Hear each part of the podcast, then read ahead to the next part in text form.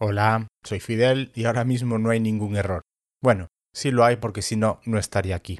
El motivo de que aparezca antes de tiempo es que te debo una explicación, y como podcaster que soy, te la debo dar, y además pedirte disculpas anticipadas, porque hay una parte del audio cuando lleves algo más de dos horas que tiene una serie de cortes y atrancos debidos a que la plataforma de conversación en streaming que usamos con Ricardo, el protagonista de este retrato sonoro, no funcionó como se suponía, no te voy a decir cuál es para no hacer publi negativa. Y a pesar de que en edición hemos hecho lo que hemos podido, y como Jordi Minindo y yo por contagio somos unos maniáticos para que todo suene como mereces, nos vemos a la obligación de pedirte estas disculpas. Igual no es para tanto, y tampoco le das mayor importancia, pero entendíamos que debíamos hacerlo. Ya te dejo, que parezco Pepe Isbert en Bienvenido Mr. Marshall. Disfruta del podcast Retrato Sonoro, hoy, Ricardo y si lo que se llevan ahora son los curas que no rezan.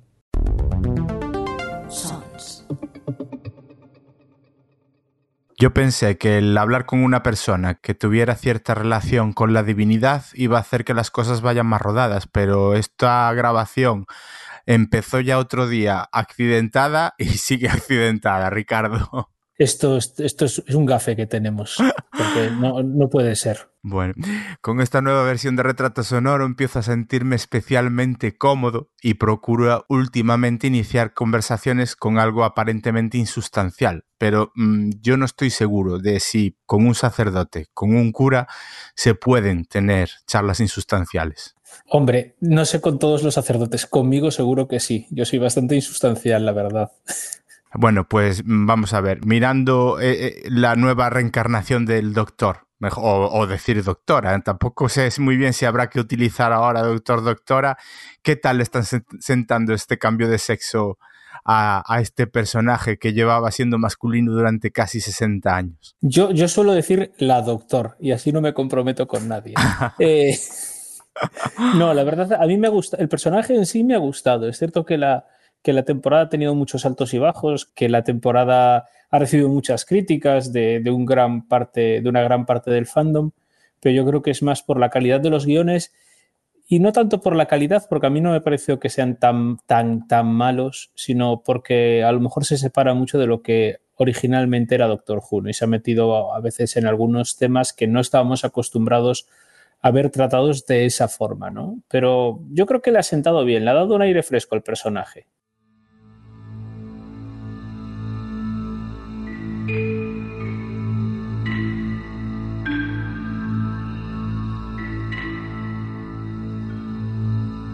Retrato Sonoro.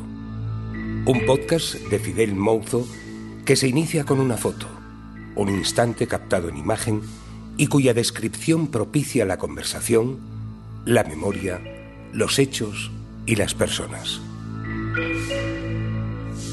¿A quién y en qué situación vemos en la foto que has elegido para, para tu retrato sonoro, Ricardo? Pues me se, me se ve a mí con, no sé, un añito, dos añitos, en brazos de mi abuelo. Y, y bueno, pues eh, ahí estamos. Porque la elegí porque es una de las personas, yo creo que, que más importantes de, de, de mi historia, ¿no? Y, y, y, como tampoco yo es que tenga muchas fotos y es así, es una foto a la que le tengo especial cariño, pues dije, pues mira, para el retrato sonoro. Uh -huh. ¿Sabes o la podrías ubicar geográficamente? No, no, ni lo sé, ni, ni hay ninguna pista en la foto que, que me lo haga, que me, que me dé una, ¿sabes? Esto podría ser en, en, aldea o podría ser en casa en Coruña o en los jardines, yo qué sé. No, no, no hay ninguna pista en la foto, porque como es un primer plano tan cercano, pues tampoco se, se, se vislumbra mucho del fondo, ¿sabes? Ya. Bueno, en cualquier caso sí la podemos poner en Galicia, es decir, no sean... En Galicia sí. En sí, Galicia sí. sí. Vale. Permíteme, Ricardo, que le hable un momentito a nuestra audiencia y a ti que me escuchas, que escuchas a Ricardo, que nos escuchas. Hoy está conmigo Ricardo Sanjurjo. Y como es algo que hemos avanzado ya, pues es cura.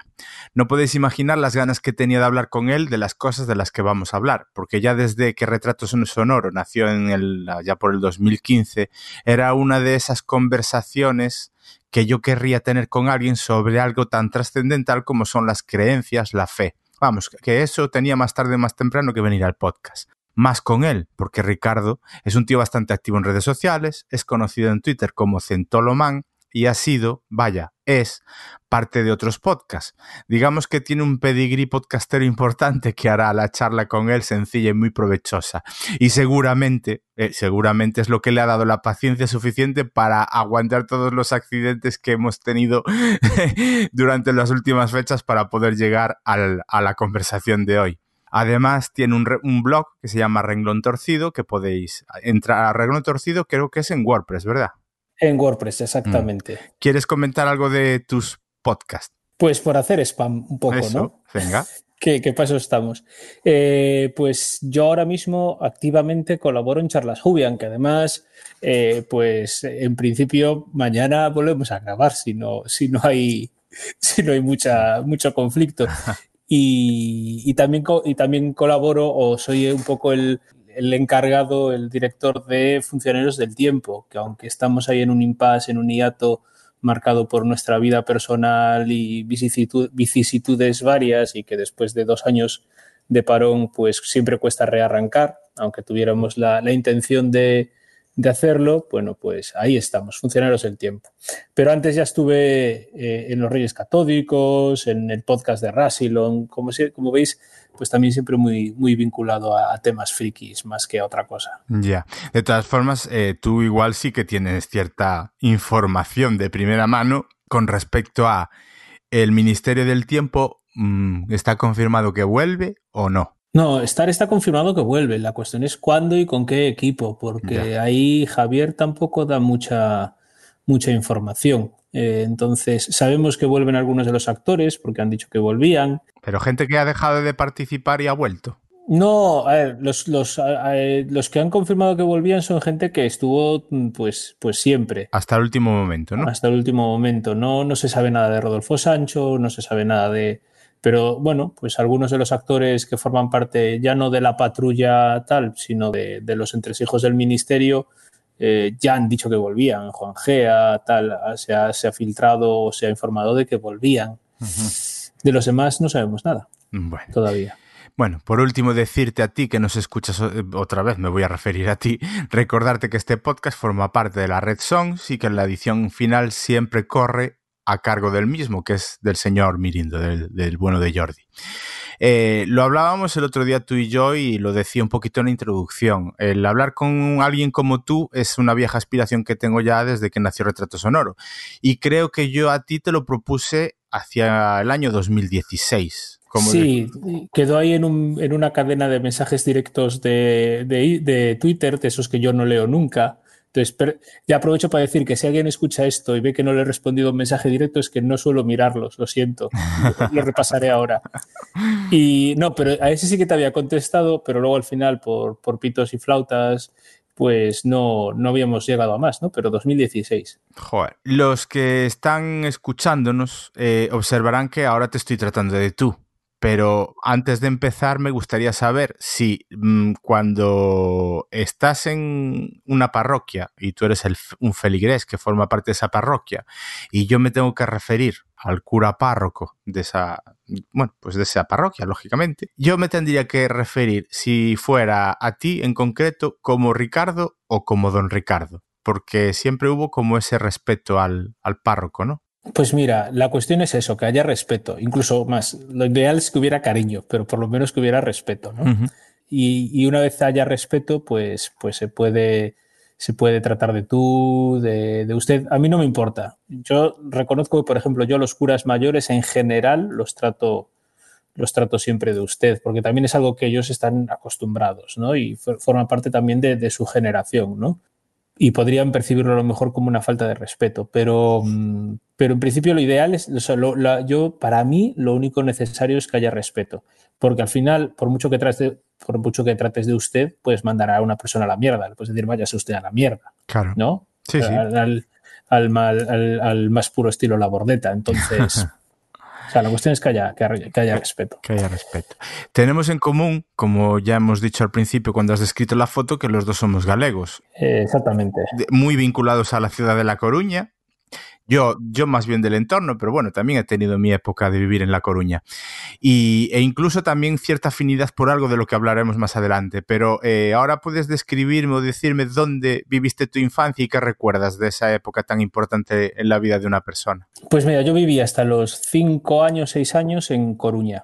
Eh, y después, pues por motivos laborales de mi madre, mm, mis padres están divorciados, mi madre pues eh, tuvo una plaza, obtuvo una plaza en Pontevedra y allí ya crecí, me crié y un poco es, eh, digamos que es el punto focal donde, donde está no solo donde pasa la infancia y la adolescencia, sino bueno, pues la familia directa todavía vive allí en Pontevedra.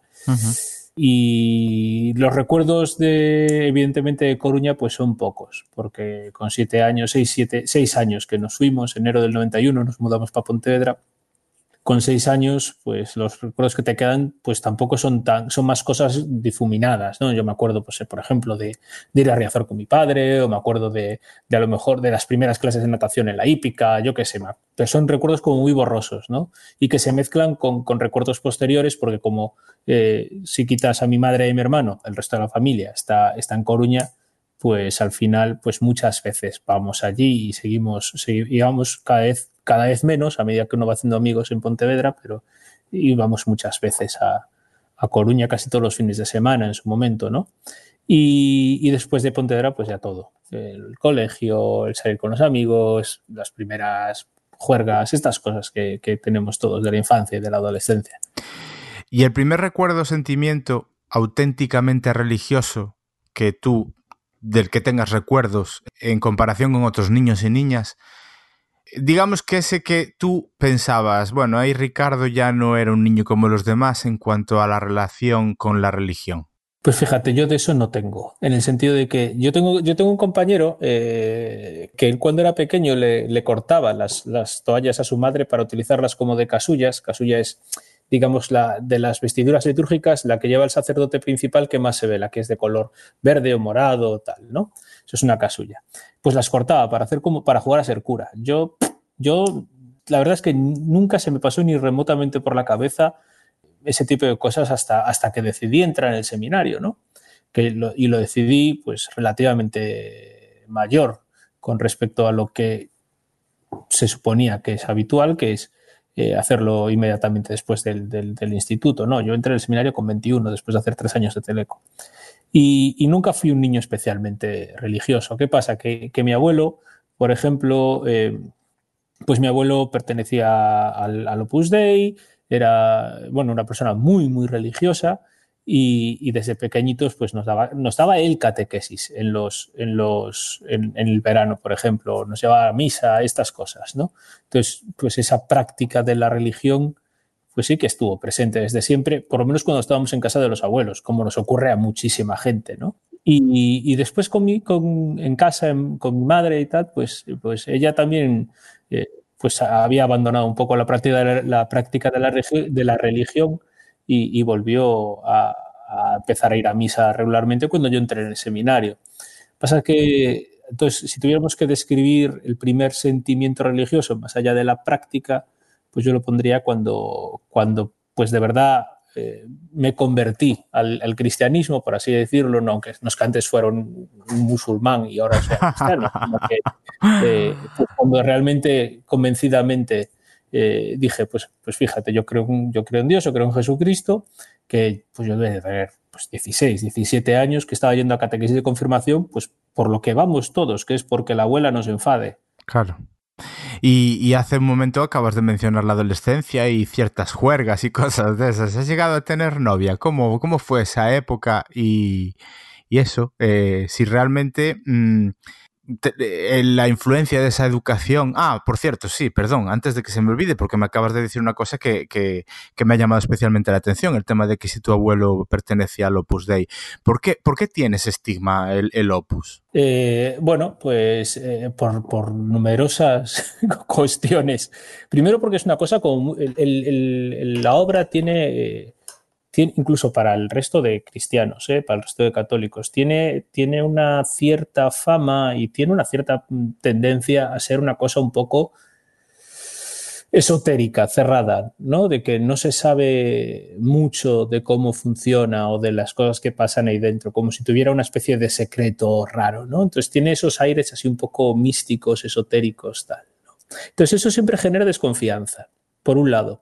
Segundo, pues hay una opción eh, en el propio carisma de la obra que es la, el también promocionar en las, digamos, en las clases altas de la sociedad, no por un eh, aspecto meramente elitista, aunque luego, claro, evidentemente todo se desvirtúa, sino porque, porque es en las esferas en las que puedes cambiar la realidad, ¿no?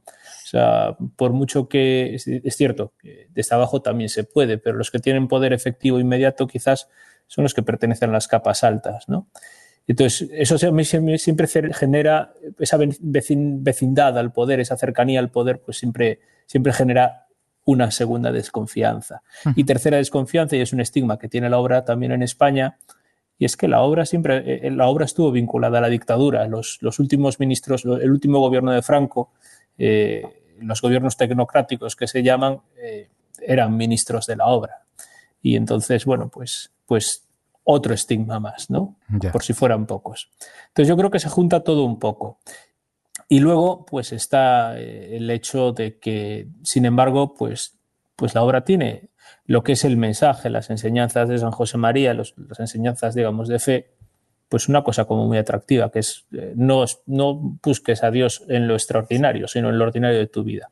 Pero claro, eso como que se queda como muy soslayado por todas las otras cosas, ¿no? El dinero, el poder, el, eh, y esa parte, esa parte de secreto, de esotérico que me comentabas al principio, ¿es más culpa de, la, gente de no entender o, de realmente porque Lopus a lo mejor, pues, digamos que tiene ciertos rituales y ciertas cosas que igual inducen a ese pensamiento? No, no tienen rituales raros, no, no, no sé, no, o sea, vamos, yo nunca, bueno, he ido a tertulias, he ido a una cosa así, pero no, no, se, no, se ponen túnicas y bailan desnudos a la luz de la luna, sacrificando vírgenes a, señores con cabeza de cabra. No, esas cosas no las hacen, no hacen rituales extraños ni nada. Es más, por un lado, el querer ser discretos, el querer, pues eso, eh, allí en las, en las reuniones que, se tienen, que, se llaman habitualmente círculos, se, comentan temas, no solo información, sino que se comentan temas íntimos de cada uno y eso es, terreno sagrado, ¿no? Entonces hay que, hay que protegerlo también. Y mm, se comentan en plan bien, ¿eh? No, no es que le, tomen el examen de conciencia eh, para manejarlos eh, así, aunque seguramente hay algún exceso en algún sitio, ¿no? Pero la, ideal es, tener la libertad de compartir temas íntimos. Entonces eso, esa intimidad también se salvaguarda mucho pero yo tenía compañeros que a lo mejor a veces como que disimulaban que no iban, no ya ser qué y esas cosas, ¿no? Pero todo el mundo sabía. Y está, a ver, ¿cómo hacer, plantearte la pregunta? ¿Está en retroceso o es algo que está muy asentado ya en la iglesia? Digamos, dentro de lo que es toda la iglesia, porque la iglesia es muy amplia y habrá mil corrientes, mil maneras de ver las cosas. Pero mm, está, digamos, en retroceso, está como estaba hace, pues, lo que me decías, ¿no? Por ejemplo, en la época esa en la que a lo mejor pues tenía cierta visibilidad porque formaba parte de un gobierno como el de, la dictadura. Eh, ¿Tú cómo, cómo, lo valoras?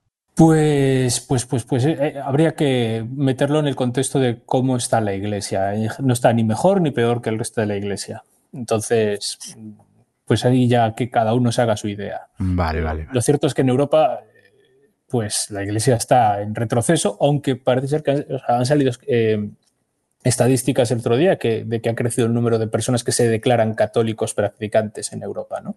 Vamos a hablar mucho, yo creo que después un poquito más de eso. En cuanto a, las novias que antes te planteé, antes de que me, bueno, me diera cuenta de que habías hablado del tema este de, del opus y, de tu abuelo, em, ¿Cuándo fue? Eh, digamos, ¿tuviste novia justo hasta antes de entrar en el seminario con 21 años, que fue lo que has dicho que tenías? ¿O, fue algo que fue paulatinamente desapareciendo de tu vida según decidiste llegar hasta ingresar en el seminario?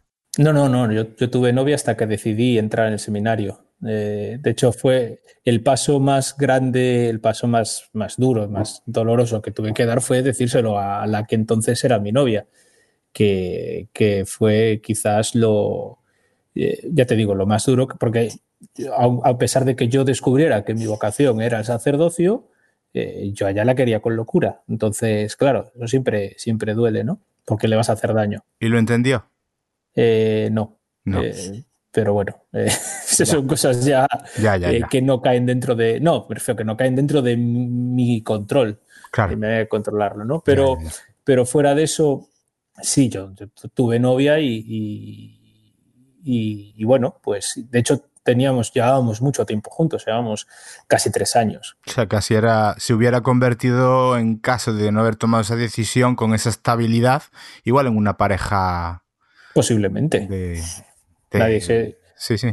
No, no, nunca se sabe, ¿no? Nunca se sabe, pero, tenía todos los visos. Claro. Eh, dices que tú entras con 21 años, pero... En, eh, bueno, cumplir, cumplí 21 el primer día de clase del seminario. El primer día, jolín, qué casualidad, ¿no? Sí, sí. Pero eh, dices que más o menos la edad ideal sería entrar después de acabar el instituto. O sea, ideal. normalmente, para, para, que nos hagamos una idea, el ideal, ideal no hay ninguna edad. Al final, la vocación la descubres cuando la descubres. Es como, es como si preguntas, ¿cuál es la edad ideal para casarse? ¿no? pues la, que tienes cuando te casas, mm, pues más o menos, ¿no?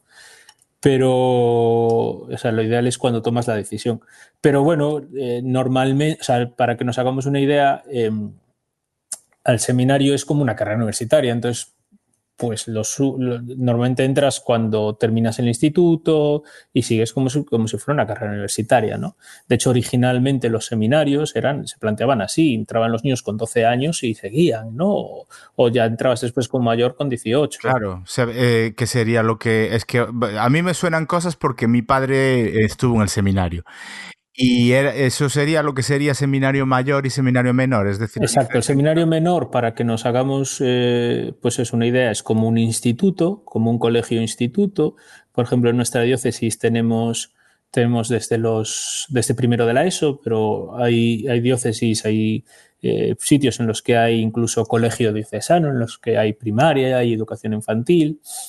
Y, después el seminario mayor es, eh, pues equivale un poco a una enseñanza superior. De hecho, el título que, que, se tiene académicamente hablando, más allá de lo que eclesiásticamente hagas, pero el título académico civil es una licencia, bueno, era una licenciatura en mi época, ahora es un grado. Y, mm, digamos que tú cuando entras en el seminario entras eh, ya, eh, y eso sí que me vas a tener que echar una mano, ¿vale? Porque a lo mejor estoy más, más perdido, porque yo sé lo que hizo mi padre en su momento, que fue en los 60 más o menos, y, y lo que tú me puedes contar hoy en día. Vamos a ver, yo sé que cuando mi padre se fue al seminario, él estuvo eh, no, no exactamente recluido, pero sí en, ingresado o, viviendo allí por lo menos durante grandes periodos de tiempo.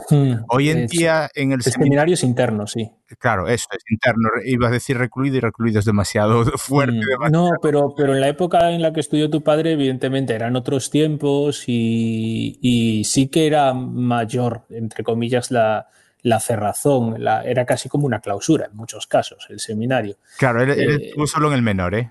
sí, sí. Pero sí, pero vamos, que, con los. Y, aparte siendo menores de edad, más, ¿no? Con más, con más razón. Pero, pero sí, eh, era muy. Era un ambiente muy. Sigue siendo un ambiente cerrado, en el sentido de que, bueno, pues son comunidades. la gente que vive en el seminario, gente, pues en nuestro caso, por ejemplo, de Santiago, para que nos hagamos una idea, pues haber 20 seminaristas así en número redondo, no sé si 21, 22, porque como yo ahora estoy fuera, pues no sé exacta y no tengo clase este año, porque yo soy profesor normalmente en el seminario, pero eh, por circunstancias este año, eh, seguro que hablamos después, este año no estoy en, no estoy en Santiago. Entonces no sabría decirte si son 21 o 22. Ponle 22 más los tres curas, los dos, el rector, un formador y, el director espiritual que están allí, 25, pues eh, por poner un número redondo, pues siempre pues eh, al convivir, eso es como un poco la casa de gran hermano, pero sin cámaras, ¿no? Pero luego sales a la calle, bueno, o sea, hay, hay bastante más apertura que había en los años 60, cuando estuvo tu padre. Pero eh, dices que tú llegas con 21, tú digamos que ya llegas como un adulto formado dentro de lo que se puede considerar 21 años. Exactamente. Pero la manera de enfocarlo seguramente por tu parte no sería la misma de estar en un seminario con esa edad que a lo mejor el que está pues con 16. Eh, eh, bueno, evidentemente, claro, aparte de que ya te digo, del menor al mayor hay un paso grande, porque no es lo mismo la filosofía de, un instituto y de, un, de tratar con, menores y de manejar y de controlar a menores en el sentido de, de cuidarlos, de tal que con personas mayores de edad y en edad universitaria. Entonces, a mí, por ejemplo, ¿qué me ayudó mucho? Pues me ayudó eh, no solo el, no tener 18, porque todos somos mamalones, bastante mamalones, hasta eh, o sea, la, la, mamaloneidad se nos va perdiendo con el tiempo. Yo soy bastante, bastante, bastante, además aún en la actualidad. Pero. Apoyos integrales, vamos. Sí, pero, eh, por ejemplo, en mi promoción de los que entramos en el seminario, solo uno era más pequeño que yo, solo uno pasaba directamente de bachillerato al, seminario. Los otros, pues, dos ya venían con la carrera hecha. Eh, éramos cinco. Otro era un, adulto ya de 40 y, y, y ya un chico que, es el único que no es sacerdote de los cuatro que entramos juntos, de los cinco que entramos juntos, que entraba con 18. ¿Y ese se rajó? Sí, pero se rajó ya siendo diácono, que es el paso antes de, ser cura. aún se rajó. Eh, bueno, son circunstancias que, no, compete comentar. No, a ver, no, no, te digo, yo, yo hablo de rajarse porque sé que mi padre cuando él habla del tema dice que él sí se rajó, mm. es decir, él, él, digamos que cuando entró en el seminario menor él tenía idea de hacer carrera. Pero al final decidió que no era lo suyo, descubrió que no era lo suyo. No, no, no, de hecho creo que la parte, digamos, de instituto de formativa, la, o formativa, que parece que he dicho eh, de formativa y no lo que quería decir de formación, eh, eh, la acabó en el instituto en C. Te quiero decir que al final, digamos que mm, vio que aquello no era lo suyo, simplemente. Entonces, vamos a. Cuando hablamos con él del tema, pues hablamos de eso, de rajarse. igual. Lo que pasa es que lo que sí me gustaría, o la curiosidad que tengo, es que tú, igual, seguramente, eh, o, no, disponías ya de cierta información. Eh, ¿qué, ¿Qué diferencias encontrabas en lo que tú pensabas que podía ser un seminario Así, o sea, con que me digas un par de ellas a lo mejor es suficiente. Te quiero decir, supongo que todo el mundo cuando va a un sitio se puede hacer una idea de lo que va a encontrar y después de lo que encuentra realmente. En tu caso, ¿qué, recuerdas así de, de, ese, ay, pues mira, yo esto pensé que era de otra manera? Pues la verdad es que no, no tenía yo una idea muy clara cuando entré en el seminario, en el sentido, o sea, quizás todo el mundo se, piensa que, se, yo me pensaba que iba a encontrar un ambiente idílico y evidentemente luego la realidad pues tiene sus cosas muy buenas y mejores de lo que te puedes imaginar, pues también tiene cosas que no son tan buenas, ¿no?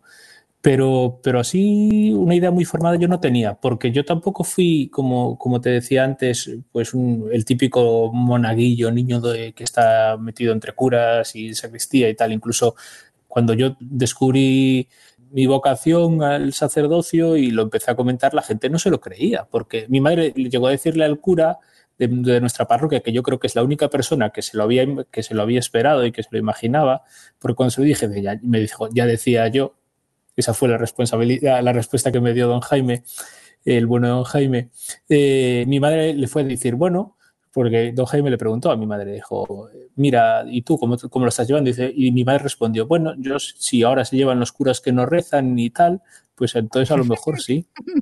Entonces tampoco tenía yo una idea muy grande de lo que era el seminario, ¿no? Eh, no sé si cuando tú estuviste, bueno, supongo que estarías muy centrado en tu educación religiosa y tal, dentro ya de esa época en el seminario, se hablaba en ese, bueno, en ese entorno de lo que significaba a lo mejor, pues lo que te decía yo antes, a lo mejor en la época de mi padre, incluso años atrás, eh, para una sociedad para, como era en aquella época gallega, en la que mucha gente utilizaba el seminario realmente para darle un futuro a sus hijos, porque estamos hablando sobre todo de, de que en esa época seguramente todas o casi o muchas zonas rurales recurrían al seminario para intentar darle un futuro a alguno de sus hijos, porque realmente no había dinero para poder darles otra entre comillas, carrera y otra formación importante por ser pues una época de posguerra, pues porque la situación económica en familias tan numerosas pues era, era difícil, era complicada. Eso, eso eh, está presente todavía eh, en el seminario de hoy en día, es decir, se sabe que en otras épocas había mucha gente en el seminario precisamente por esa necesidad que había de enviar a la gente allí. Claro, claro que se sabe. Y, y aparte es que nosotros estamos siempre en contacto con, eh, el seminario no está aislado del resto del mundo, estamos en contacto con, muchos curas de la diócesis y no solo los que son profesores, sino que allí se hacen muchas cosas eh, cuando hay alguna gran reunión de curas y tal, entonces los conoces y, vas escuchando y escuchas cosas. Y, luego el propio sentido común te dice que si en los años 50 el seminario estaba lleno, estaba, eh, también era en gran parte no solo porque la sociedad fuera más eh, religiosa y por tanto a veces mucho, más abierta a la vocación sacerdotal, sino porque, porque había que comer, ¿no? Claro. Y el contraste con lo que existe hoy, porque es lo que tú me estás diciendo. Hace un momento me decías que a lo mejor el grupo de, chavales que están ahora en, una edad un poquito más temprana y tal era sobre, entre, entre los profes y, y, y los alumnos unos 25, ¿no? Igual la impresión es que el número de ordenaciones en los tiempos que corren, pues no es ni mucho menos lo que había en aquellas épocas. Ya hemos dicho qué circunstancias podía haber, pero bueno, que hay una crisis de ordenaciones, lógicamente. Hombre, desde luego no son los 100 que se ordenaron en el año 1959 en nuestra diócesis, que es como una cosa como muy, ¿no? 100 así de sopetón sino que bueno, pues este año son tres y el año que me ordené yo fuimos dos y el año siguiente fue uno y, luego hubo algún año que no, que no hubo ningún, ninguna ordenación y es posible que, bueno, pues, pues al final, ¿sabes? Eh, e, evidentemente. A mí la palabra crisis, en el, eh, eh, pues tampoco te creas que me hace... ya pasaron tiempos peores de los que estamos viviendo y, y en el sentido de que, que tampoco te creas que me hace mucha ilusión pronunciarla pero sí que es cierto que, más, pero es un poco un reflejo de, cosas que se viven eh, ya no solo en torno al seminario, en torno a la, a la, a la, vocación sacerdotal, sino que un poco toda la iglesia está en este periodo de redefinirse y de, de replantearse a sí misma. En medio de una sociedad que cada vez es menos religiosa confesional, porque la espiritualidad, aunque sea a veces de una manera un poco difusa, pues, pues siempre está ahí, entonces que es como más secularizada, pues mm, el problema no es, el problema no es cuántos curas hay o cuántos se ordenan, sino cuántas eh, parejas se casan por la iglesia verdaderamente convencidas de lo que supone ser un, matrimonio cristiano, cuántos cristianos bautizados van a misa, ¿no? O sea, hasta al final es un poco un cúmulo de todo y, a lo mejor quizás el número de curas que se ordenan es como muy, muy, ¿no? muy certero, muy, muy de diagnóstico, pero no es, no es más que, digamos, la punta del iceberg. Claro. Y es preferible a lo mejor una ordenación que mil si no son con convencimiento. Bueno, eso por supuesto, eso por supuesto. Y, y hablando un poquito de eso, ¿se importan curas o los que hay de otros países ya vienen ordenados o se forman aquí o se acaban de formar. Hay un poco, de, todo. Por ejemplo, ahora mismo, sin contar los que hayan entrado este año, que no los conozco, pero hay en Santiago, en nuestra diócesis, en nuestro seminario, hay, si no ha cambiado nada desde que yo me fui, eh, tres seminaristas que vienen de África. Uno de Nigeria, uno de Costa de Marfil y el otro, pues ahora no, no lo ubico bien, creo que de Kenia. Pero en mi época, pues teníamos, eh, tengo dos compañeros que son curas que estudiaron conmigo en el seminario en Santiago, que son venezolanos, hubo colombianos, pero también, también vienen muchos curas, muchos curas de fuera, ¿no? Que vienen a, pues un poco, eh, a veces movidos por evitar situaciones conflictivas en sus países de origen, a veces simplemente pues porque Santiago es un lugar que atrae ¿no? espiritualmente eh, tal que, piden incardinarse, incardinarse es decir, trasladarse a nuestra diócesis eh, y vienen a colaborar y a echar una mano, otros que están estudiando y, mientras están estudiando pues echan una, eh, colaboran, incluso pues yo conocí un sacerdote polaco, aunque él es cura en Perú, pertenece, si no me equivoco, a una orden religiosa, pero bueno, estaba estudiando en la Universidad de Salamanca y mientras estudiaba, estaba haciendo un doctorado, pues estuvo llevando unas cuantas parroquias en nuestra diócesis, ¿no? Y ahora que ya terminó, pues ya se reincorporó a su diócesis, que si no me equivoco está en Perú. Y eso que me acabas de comentar de gente que a lo mejor por la situación en sus países, claro, eh, me hace pensar igual en lo que, eh, que, que realmente el ser sacerdote en algún país puede ser un problema de salud propia, vamos, incluso con riesgo para tu vida o, o, o no te referías específicamente? No, no, tal cual, tal cual. Fíjate, hoy estuvimos comiendo un, aquí en, Roma, era el cumpleaños de, uno de los que, está, de los que estamos eh, en, en, la casa donde estoy, y venía, vino pues un obispo y tal, y él comentaba que, que él, él, fue nuncio en Turquía y comentaba que estuvieron a punto de matarlo. Y, y, que conocía a dos sacerdotes que colaboraban con él en aquel momento a los que habían, a los que habían asesinado, ¿no? Pero más personalmente, o sea, yo compartí eh, estudios de, mis, de, mismo curso, en misma promoción, con un sacerdote al que le faltaba un dedo por ser cristiano. Por el, mes, por el mero hecho de ser cristiano, él era de Kenia y, le cortaron un dedo por el mero hecho de ser cristiano. Y, decía que él tuvo suerte, que había, había visto cosas, cosas horribles. A ver, qué, qué tremendo. Eh, y una pregunta antes de acabar, porque hemos dicho el, la, la palabra este que yo, la verdad es que sé y soy consciente de, de, que decirlo así suena muy mal, de esa gente que entra en el seminario y se raja. Pero, y la inversa, es decir, eh, estar en el seminario y que le tuvieran que decir, mira, mejor vete porque tú para esto no vales. También se da. Se da. También se da. Sí, sí. Hay gente que, pues mira, se, se hace... Y es fácil, es, perdón, es fácil de detectar. A veces se detecta, más pronto, a veces se detecta más tarde, a veces eh, pasa así como entre las rendijas, ¿no? Porque es, hay, hay, cuestiones que son muy fáciles, o sea, es muy fácil seguir la corriente, ¿no? Una vez entras en una vida tan rutinaria como es el seminario, pues es fácil seguir la corriente, ¿no? Pero ser, ser sacerdote es una, cosa, es una cosa muy seria. Entonces, el seminario es un periodo de discernimiento, en el sentido que tú cuando entras en el seminario lo haces no a lo mejor convencido intelectualmente o con, las, con el deseo de eh, ser sacerdote, ¿no? Pero durante esos siete años, seis años que estás en el seminario, son siete años como de, como de noviazgo, en el sentido de que tú cuando estás saliendo con tu novia o con tu novio, eh, el periodo del noviazgo es también para saber si, si quieres pasar el resto de tu vida con esa persona, ¿no? Y si quieres casarte con esa persona, o debería ser. Y el seminario es lo mismo. Durante esos seis, siete años, una de las preguntas fundamentales, aparte de estudiar y de formarte, es, yo realmente quiero ser sacerdote, quiero entregar mi vida a esto y quiero ser sacerdote de esta forma. Es decir, pues en el caso del seminario, un sacerdote diocesano, una parroquia normal, como la que podemos, como puede ser la parroquia de Arteixo, como puede ser pues mi parroquia de, Santa María en Pontevedra, ¿no?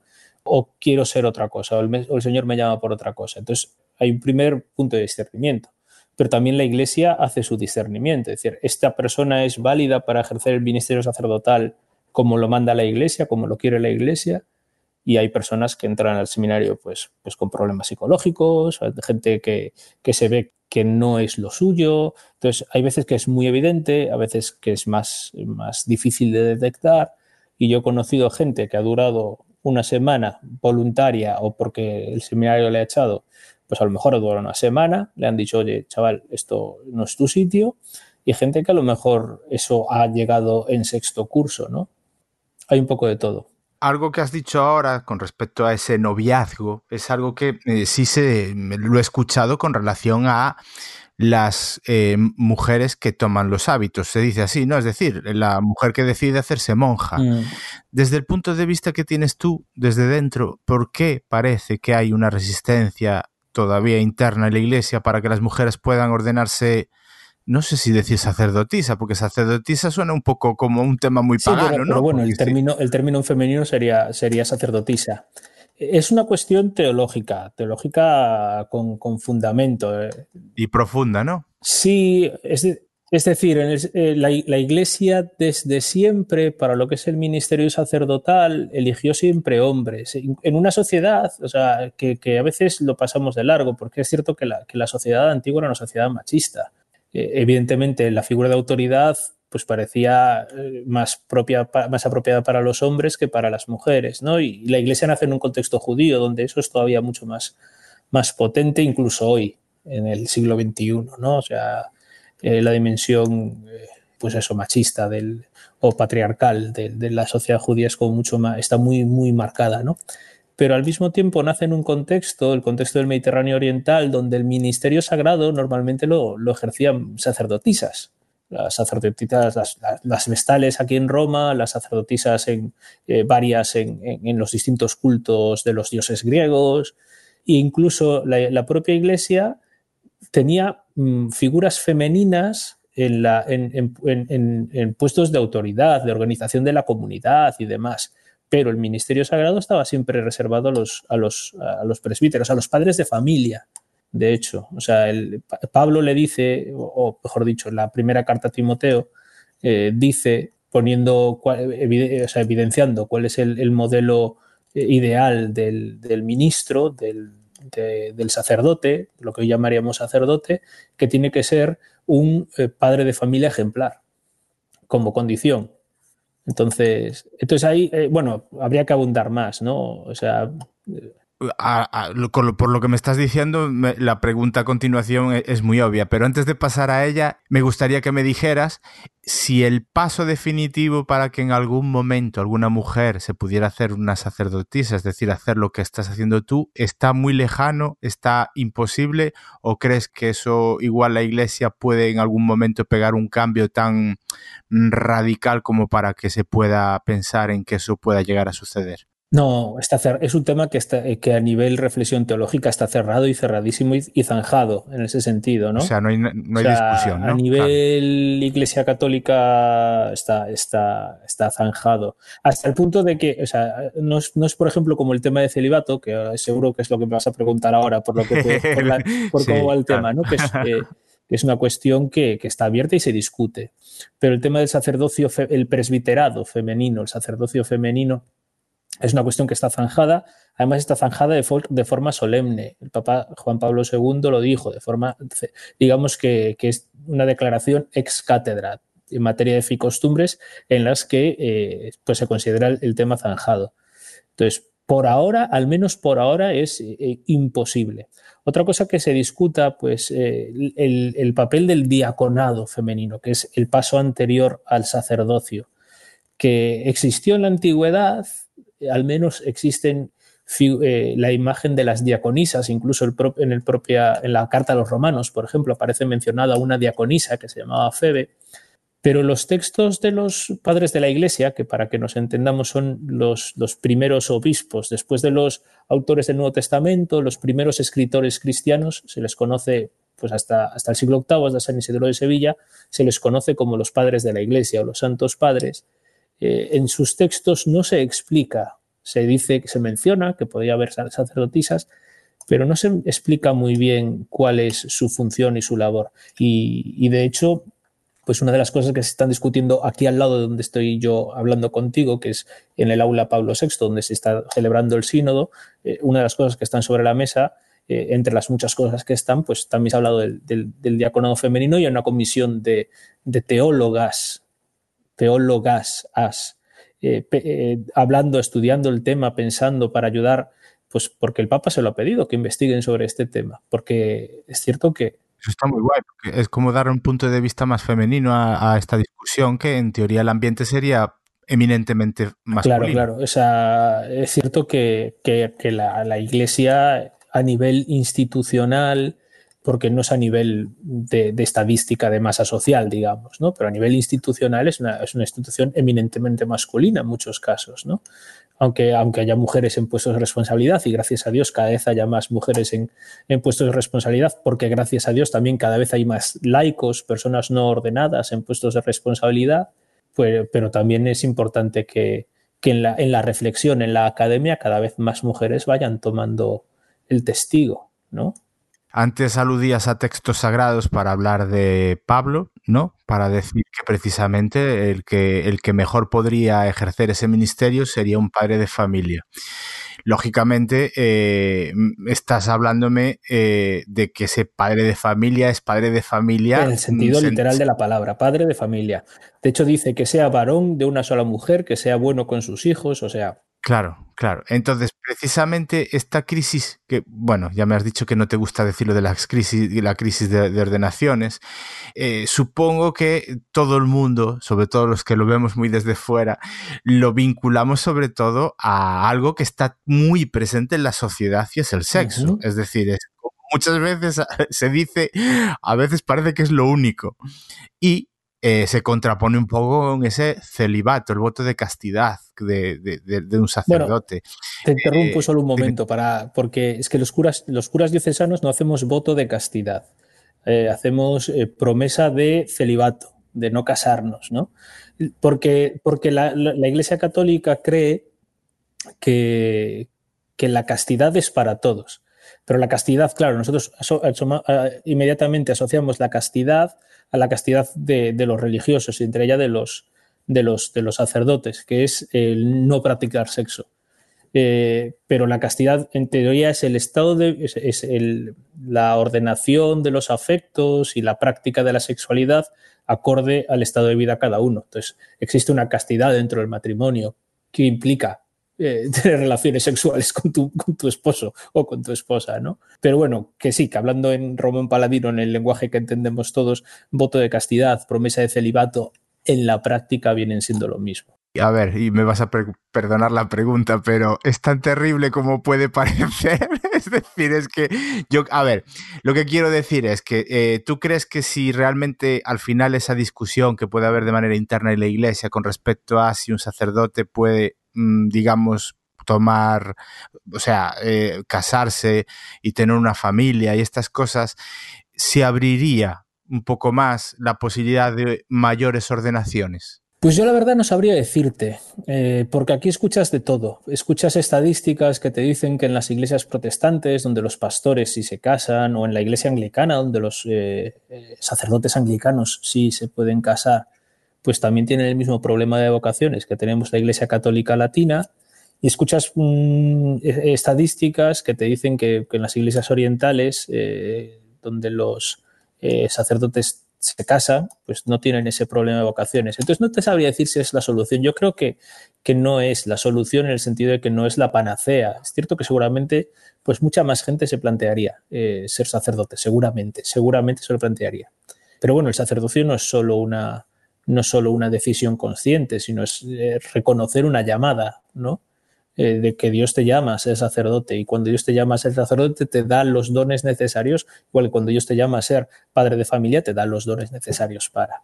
De todas formas, no, son todos los, no somos todos los sacerdotes católicos célibes. Somos los sacerdotes católicos de rito latino, que para que nos entendamos es todo el occidente pero, pero dentro de la Iglesia Católica hay 23 ritos distintos, cada uno con sus, con sus pequeñas diferencias, ¿no? Porque la Iglesia Católica no nació, eh, católico quiere decir universal, ¿no? Pero no nació como una, eh, de una forma uniforme. La Iglesia en general, la Iglesia cristiana, no nació de una forma uniforme, valga la redundancia, en todos los lugares, sino que cada, cada uno tenía sus características históricas. ¿Qué pasa? Que en la Edad Media eh, todo Occidente, todo lo que era eh, lo que estaba un poco en el entorno de, eh, por un lado, la influencia del Papa, del Obispo de Roma en el occidente europeo y también del Sacro Imperio Romano Germánico, pues unificó muchos criterios y es lo que se conoce como el rito latino. Y dentro del rito latino los sacerdotes no se casan. Pero igual que en, las iglesias orientales, por ejemplo, en las iglesias que estaban, digamos, en el entorno de lo que era el imperio oriental eh, y, por poner un centro, Constantinopla, los sacerdotes sí se casan, pero los obispos siempre se eligen entre los monjes que eran célibes, ¿no? Entonces, bueno, pues eh, eh, son cuestiones de, decisión. Algunas de esas iglesias orientales forman parte de la Iglesia Católica, están en comunión con la Iglesia de Roma, y otras, y otras de esas iglesias orientales son los ortodoxos que, de, los, de las barbas y, y, los popes y estas cosas, ¿no? Que los rusos, los griegos y tal, ¿no? Entonces hay mucha, dentro de la, de la, iglesia, de la iglesia hay mucha variedad. ¿no? Somos los sacerdotes del rito romano, del rito latino, los que no nos casamos. Eso, eh, claro, al final todos tendemos mucho a simplificar las cosas porque está claro que por lo que tú me estás diciendo nos falta muchísima información. también es cierto que, que los, eh, dentro de la iglesia católica, que es la que conocemos nosotros, de la Iglesia Católica Romana, somos la inmensísima mayoría. Sí, sí, sí, sí.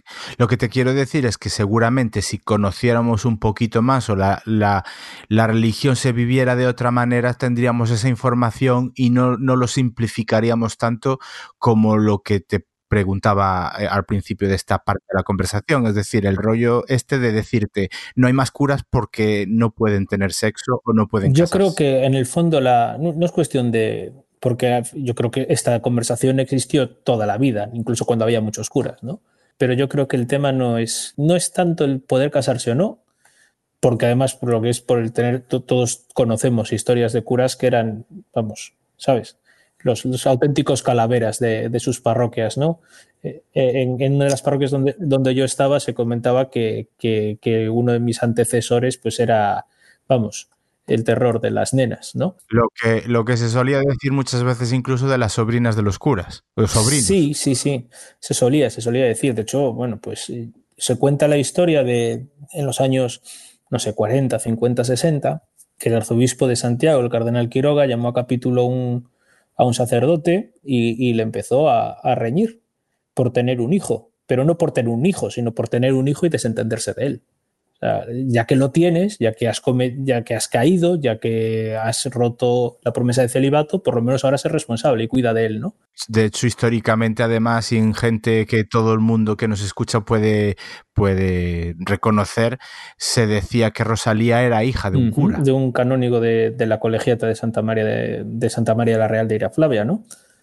Vamos a volver un poquito a retomar la conversación hacia, hacia lo que es realmente, digamos, el, el ejercer el cristianismo o, el catolicismo. Y, me gustaría que me dijeras si hay una versión, hay una visión mm, ideal por parte de la Iglesia de cómo la gente debe vivir la fe. Es decir, una manera ideal de ejercer el cristianismo o el catolicismo que te decía, te decía antes.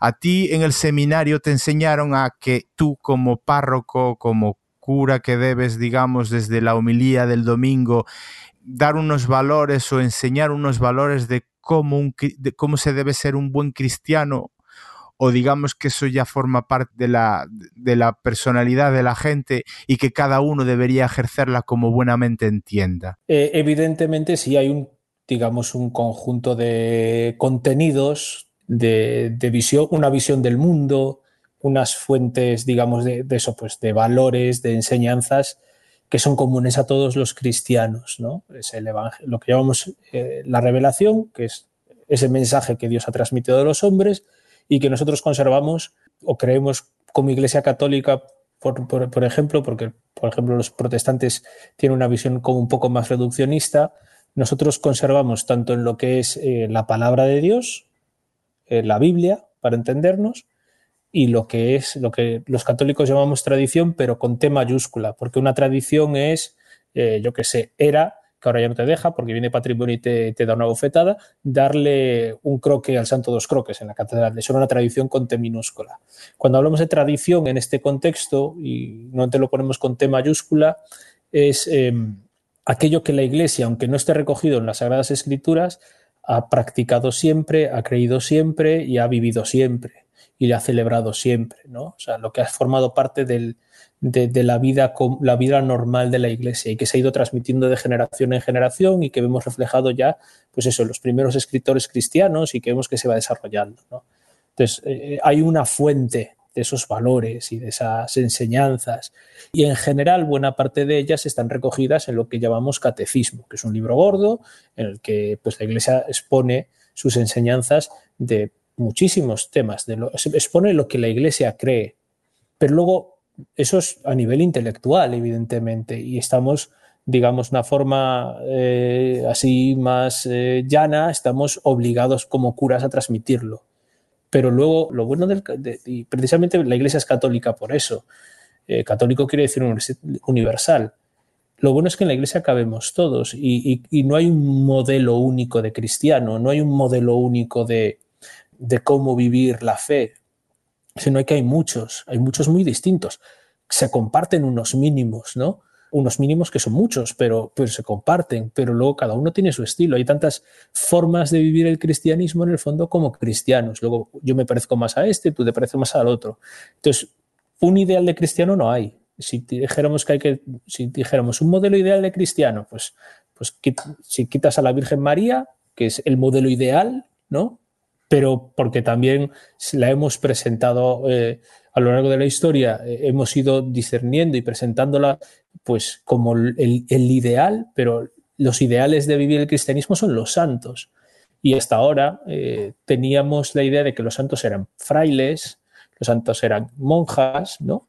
Desde hace unos años, precisamente Papa Juan Pablo II decidió canonizar, es decir, hacer, santos oficiales, visibles, de, los que se ponen en el altar y se les, se les hacen romerías, a gente de muy distintos tipos. Eh, entonces ahora tenemos padres y madres de familia, matrimonios, eh, personas laicas, niños, ancianos, eh, monjes, curas, frailes, monjas, ¿no? Entonces para los santos son pues esos modelos de, ese ideal de cristiano y los hay desde los que se iban al desierto a vestir pieles de camello y, y, y subir y subidos a una columna como San Simeón el Estilita en el siglo II y hay santos que conocemos eh, perfectamente porque vivieron antes de ayer, como la Madre Teresa de Calcuta o, Juan Pablo II. Hay santos eh, eh, que fueron grandes pecadores en su momento y después se convirtieron en grandes santos, como San Agustín, y los hay que fueron santos desde pequeñiñitos, como Santa Teresita del Niño Jesús. ¿no? O sea, hay un poco de todo.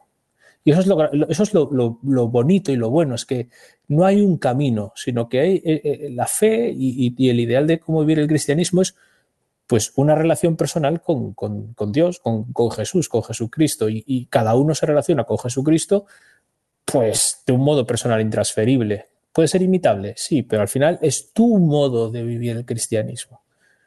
Luego hay, digamos que hay una serie, entre comillas, de, mínimos. Si tú estás viviendo esa relación, evidentemente quieres estar en contacto con, esa persona a la, que, a la que, es tu amiga o a la que amas, ¿no?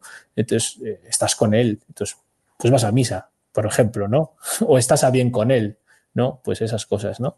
Fíjate que a mí, escuchándote lo que me. la analogía que se me ocurre y, se me está viniendo a la cabeza simplemente por, escuchándote nada más. Y es que digamos que esto sería como el que aprende a conducir. O sea, tiene, hay unas normas que hay que aprender y a la hora después de salir a la carretera, cada uno tiene una manera de coger el volante, cada uno tiene una manera de frenar antes o después. Quiero decir que más o menos te pueden dar, la iglesia da unas pautas y después la manera de conducirse por, las carreteras es, más personal siempre que se respete la norma básica para que no atropellemos a nadie ni, ni, ni ponerte en peligro a ti mismo es, eso es. La verdad es que me, queda bastante, bastante claro la, manera de ver las cosas. Eso sí, sí que querría que lo mismo que te he preguntado, por la visión de ser un buen cristiano por parte del que tiene que mm, todos los días o cada vez que da su homilía y da mis, eh, ¿cómo es?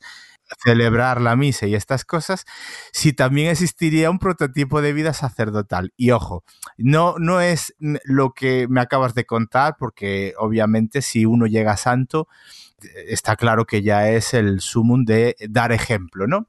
Pero sí que cuando uno está en su parroquia, pues eh, la visión que deben tener los parroquianos de su cura parroquial.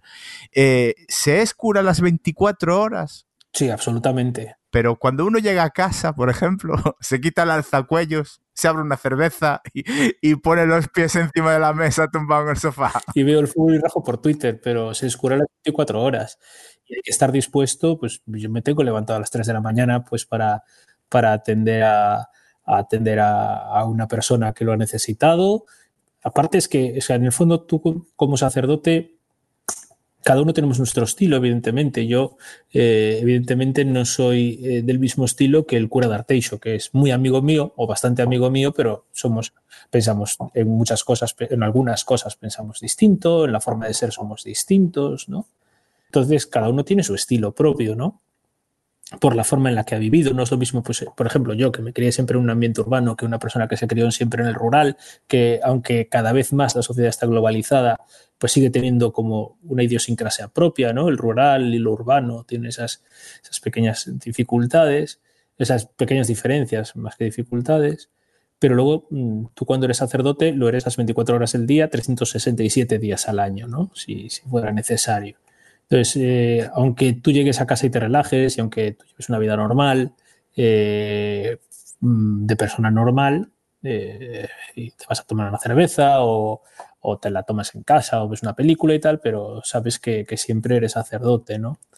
Y de hecho, nosotros, o sea, el sacerdote se dice que es sacerdote in eternum, que es sacerdote para siempre. Para siempre quiere decir que incluso cuando te secularizas, eh, en el sentido de que dejas de ser sacerdote porque descubres que no era para ti y tal, tú sigues siendo sacerdote aunque se te dispensa de todas las promesas de, que, has, hecho en el día de tu ordenación, pero sigues siendo sacerdote. Porque es algo que teológicamente se dice imprime carácter, es decir, cambia tu, habría que estudiar metafísica para esto, ¿no? Pero cambia tu naturaleza, tu para siempre queda cambiada a través de la ordenación, igual que queda cambiada a través del bautismo, ¿no? Pero imprime carácter. Entonces, eh, eres sacerdote siempre y para siempre.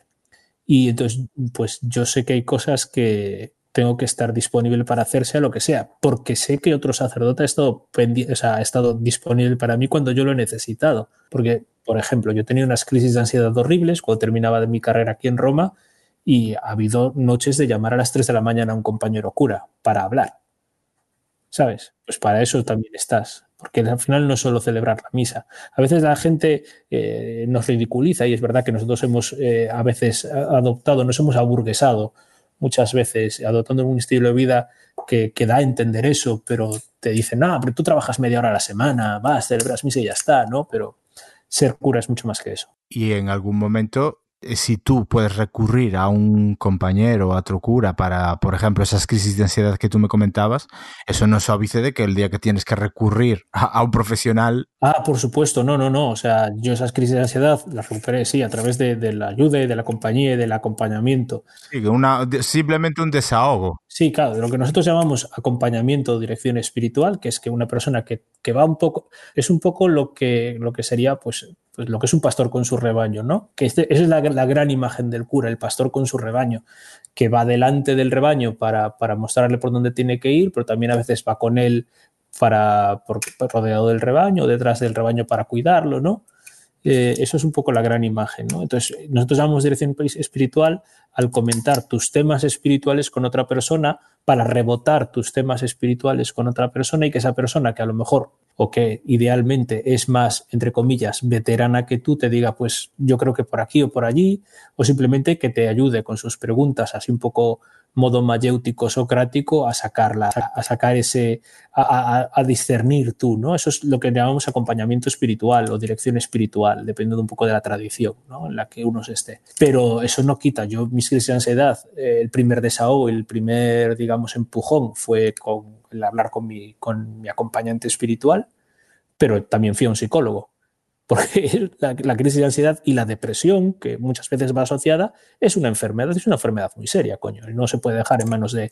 Nosotros estudiamos psicología un año en el seminario, pero no somos psicólogos ni psiquiatras. Eh, te iba a preguntar una cosa, pero lógicamente ya me lo acabas de responder, y era que si necesitáis de vez en cuando coger y tener, entre comillas, una salida a otro entorno, a otras caras y desconectar un poco de lo que es la vida diaria de tal o no os podéis permitir eso? Sí te, los, sí te lo puedes permitir. Es decir, cogerte unas, vaca unas vacaciones. Tienes derecho, como nosotros los somos, somos, curas y a nivel civil también estamos dentro del Estatuto de los Trabajadores. Tenemos nuestro, tenemos nuestro derecho, nuestro mes, pero como ocurre con tantas personas, eh, a veces no hay la posibilidad. Por ejemplo, yo Que, soy profesor en el seminario y, y, entonces durante el curso académico de septiembre a junio, incluso julio, pues tengo mis obligaciones en el, en el seminario, en el Instituto Teológico, ¿no? Eso por un lado, pero luego hasta, hasta que me vine, hasta que empecé con, con mi doctorado, eh, estaba llevando seis parroquias y verano es temporada alta de fiestas patronales, tal, romerías, tal, no sé qué. Entonces, a veces la, posibilidad de cogerte pues ese mes de vacaciones, aunque sea días sueltos de vacaciones, pues no está ahí. No está ahí porque tampoco, es que el problema lo que, a mí no me gusta usar la palabra, pero el problema de que haya tampoco, de que haya esta crisis vocacional de que haya tan pocos curas en proporción, al menos en nuestro contexto, pues es ese, que a veces estás sobresaturado y eso implica que también tienes que andarte con ojo porque la posibilidad de, quemarse de ahora lo que los modelos llaman burnout es grande, ¿no? Hay que saber equilibrar. Por eso es bueno, eh, por lo menos a nosotros, eh, desde, la, desde nuestra diócesis, se nos propone, por un lado, un retiro mensual, que es una mañana para dedicarla completamente a la oración con otros compañeros del arciprestazgo, es decir, los curas de la zona en la que estás, y hablar entre nosotros, tener ratos grandes de silencio y de oración y, compartir. Por un lado, para, para afianzar la amistad y la fraternidad sacerdotal, porque estamos unidos por el sacramento, no somos simplemente colaboradores de trabajo, sino que somos hermanos en el, en el presbiterio, entonces hay que fomentar esa mm, fraternidad que por desgracia a veces pues cuesta bastante, ¿no? Porque todos tenemos nuestras particularidades. Y por otro lado, para tener esa, esa, ese por lo menos una mañana al mes guardada para estar en silencio, para desconectar, para... Entonces se nos insiste mucho en cuidar esos momentos. Igual que se nos insiste mucho en hacer eh, todos los años ejercicios espirituales, que es un retiro un poco más largo, normalmente de, pues eso, los que se, proponen normalmente para los curas de la diócesis son, pues empiezas el domingo por la tarde, que en la mayor parte de las parroquias ya no hay, ya no hay misa, y terminas el viernes. Entonces, esos, esa semana, esos cinco días, eh, los tienes pues para estar en silencio, porque los ejercicios espirituales son en silencio, rezando, reflexionando, meditando, y tener esos momentos de descansar y de descansar la cabeza. Son unas vacaciones espirituales, entre comillas, ¿no? Pero luego también, eso no quita que luego no te vayas a, Portaventura, yo qué sé y este tipo de encuentros que se hacen, por ejemplo, encuentros con la juventud y todas este tipo de situaciones, eh, mm, digamos que os dan un puntillo diferente. Quiero decir que es otro rollo, ¿no? Es decir. Es otro rollo, evidentemente te ayuda a, desconectar y, a, eh, y, tal, pero no es, no es carga, o sea, no es menos carga de trabajo, porque los que vamos como responsables, imagínate una manada de adolescentes, hay que controlarlos también, ¿no? Eh, Sí, como dice mi madre, descansar es hacer otra cosa. Claro, es verdad. Vamos a aligerar un poquito este, este tema y, ahora deja que nos apoyemos mutuamente sobre nuestros hombros y lloremos juntos. Los dos somos ¿Cómo lo lleva? Esto eh, mal, lo llevo muy, muy mal, pero tremendamente mal, porque eh, aparte es que como no se le ve, como no se le ve en el futuro inmediato mejora, pues el sufrimiento va por dentro. Lo bueno es que la fe cristiana nos dice que el mal y lo malo no tiene la única palabra, la última palabra, ¿no? sino que al final siempre va a ir a mejor. Pero ahora mismo las, las perspectivas, las perspectivas son horrorosas, ¿eh? y aparte la gente que, que, está llevando el timón no parece que vaya, que, tenga la capacidad eh, psicológica, al menos ahora mismo, para ni los jugadores ni, ni las personas que están en el Consejo de Administración, eh, para, para sacarlo adelante ahora mismo. ¿eh? Es horroroso. Lo que me preocupa es escuchar a gente como Alex Bergantiños hace dos jornadas decir que, bueno, lo, lo bueno que tiene esta situación es que creo que a peor no puede ir y parece como y perder perderlo de las de las palmas Madre mía. Y a, peor parece que ha ido un poco. Entonces, claro, te, preocupa. Sí, sí. preocupa. En fin. Y, luego también me preocupa porque, porque ha llevado pues, a un ambiente también en torno al club muy, muy pernicioso.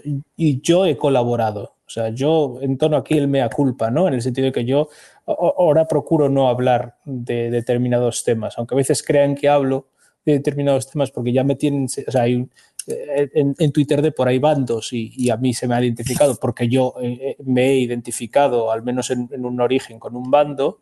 y a veces cuando digo alguna cosa creen que estoy hablando de eso y me, me zoscan, ¿no? Pero... ¿Sabes cuál es creo que se han conado tanto los puntos de vista que estoy seguro que todos en el fondo hemos empezado con un buen pie, o sea, con un buen fondo en el aspecto de que creíamos que identificándonos entre comillas en uno u otro bando era porque creíamos que era lo mejor para el club.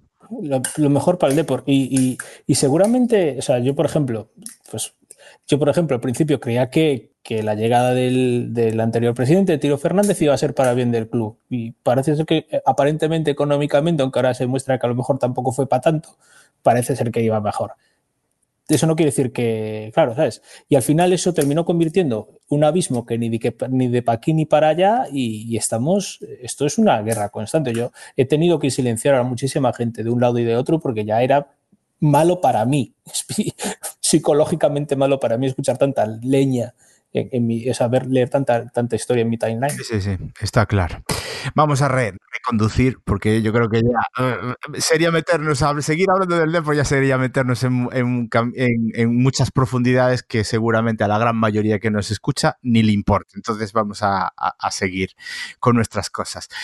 Has dicho durante varias veces de la conversación que ahora mismo estás en Roma. Estoy en Roma, exactamente, sí y también me has dicho que cuando uno se ordena sacerdote es como si estuviera, o no como si, sino que es que realmente estás haciendo una carrera en la que te licencias. En tu caso eres licenciado en Sagradas Escrituras. Licenciado en Sagrada Escritura, sí. Bueno, a ver, ser, sacerdote no es una carrera, ser sacerdote es una vocación, pero eso implica una preparación académica también que es equivalente a una carrera, pero que no es lo único de la, de la vida sacerdotal.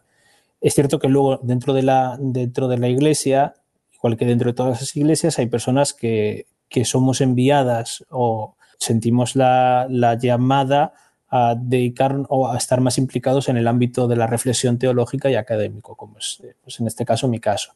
A veces por decisión y por voluntad propia y a veces porque tu obispo te envía, porque para que nos entendamos, eh, en ese sentido la iglesia funciona, es una institución jerárquica en la que tú no solo haces promesa de celibato, haces promesa de obediencia. Y esa obediencia no es obediencia militar de el general te dice esto y tú lo haces bajo pena de corte marcial, sino que es más bien un diálogo, como la obediencia a un padre, que es una cosa como más eh, dialogada, ¿no? Entonces, eh, mi obispo vio bueno y yo tenía esa inclinación a, porque además aquí en mi caso personal coincidieron que a mí es algo que siempre me atrajo desde, que empecé a estudiarlo en el seminario. Fíjate que yo estudiaba ondas y tal, porque yo hice teleco antes de, no lo terminé, pero estaba haciendo teleco antes de, antes de entrar al seminario. Estudiaba ondas y unos y ceros y cosas. Eh, tal, y ahora mm, me dedico a, un estudio que es eh, histórico y filológico, principalmente como es el estudio de la Sagrada Escritura. Y teológico. Entonces, yo soy licenciado en, primero, licenciado en, estudios eclesiásticos, que es el grado en teología, digamos que es el mínimo, entre comillas. Luego tengo una licencia en Sagrada Escritura, que sería como un máster para entendernos. Y después, pues ahora estoy preparando ya mi doctorado, ahora mismo. Y por eso he vuelto a Roma por una serie de circunstancias extrañas, pero he vuelto a Roma. ¿Por qué? ¿Por qué? sí, no, porque esta es una, es una beca que da una institución alemana a través de una universidad, de una asociación española para estudiar un tema, algún tema relacionado con la historia de la Iglesia. Entonces, yo ni pertenezco a esta asociación, ni pertenezco a la universidad que está vinculada a esta asociación, que es la Asociación Católica de Propagandistas, pero por una serie de recovecos no había ningún otro candidato. Eh, a mí me, dije, me, ofrecieron la posibilidad, me dijo, presenta tu proyecto, a lo mejor les interesa. Presenté mi proyecto de tesis, me llegó la beca y aquí estoy en Roma. Solo durante este año, porque yo no estoy haciendo mi tesis en Roma, yo lo estoy haciendo en Salamanca. Pero bueno, por eso lo que eh, una vez, eh, y esto es de lo que hay detrás de las bambalinas de la grabación de este capítulo, creo que un fin de semana me habías dicho que no podías precisamente porque tienes que ir a Alemania, era por esto, precisamente. exactamente, sí, sí, porque esa institución alemana tenía su, su, su congreso anual, porque es una institución alemana que está en muchos sitios de Alemania, que es una asociación eh, católica vinculada un poco al, pues eso, a, la, a, la, academia, a la intelectualidad, pero también a, las, a la abogacía, a la medicina, ¿no? a, la a la promoción de la cultura, que tiene una sede aquí en Roma, otra en Jerusalén y en su momento la tuvo en España también. ¿no?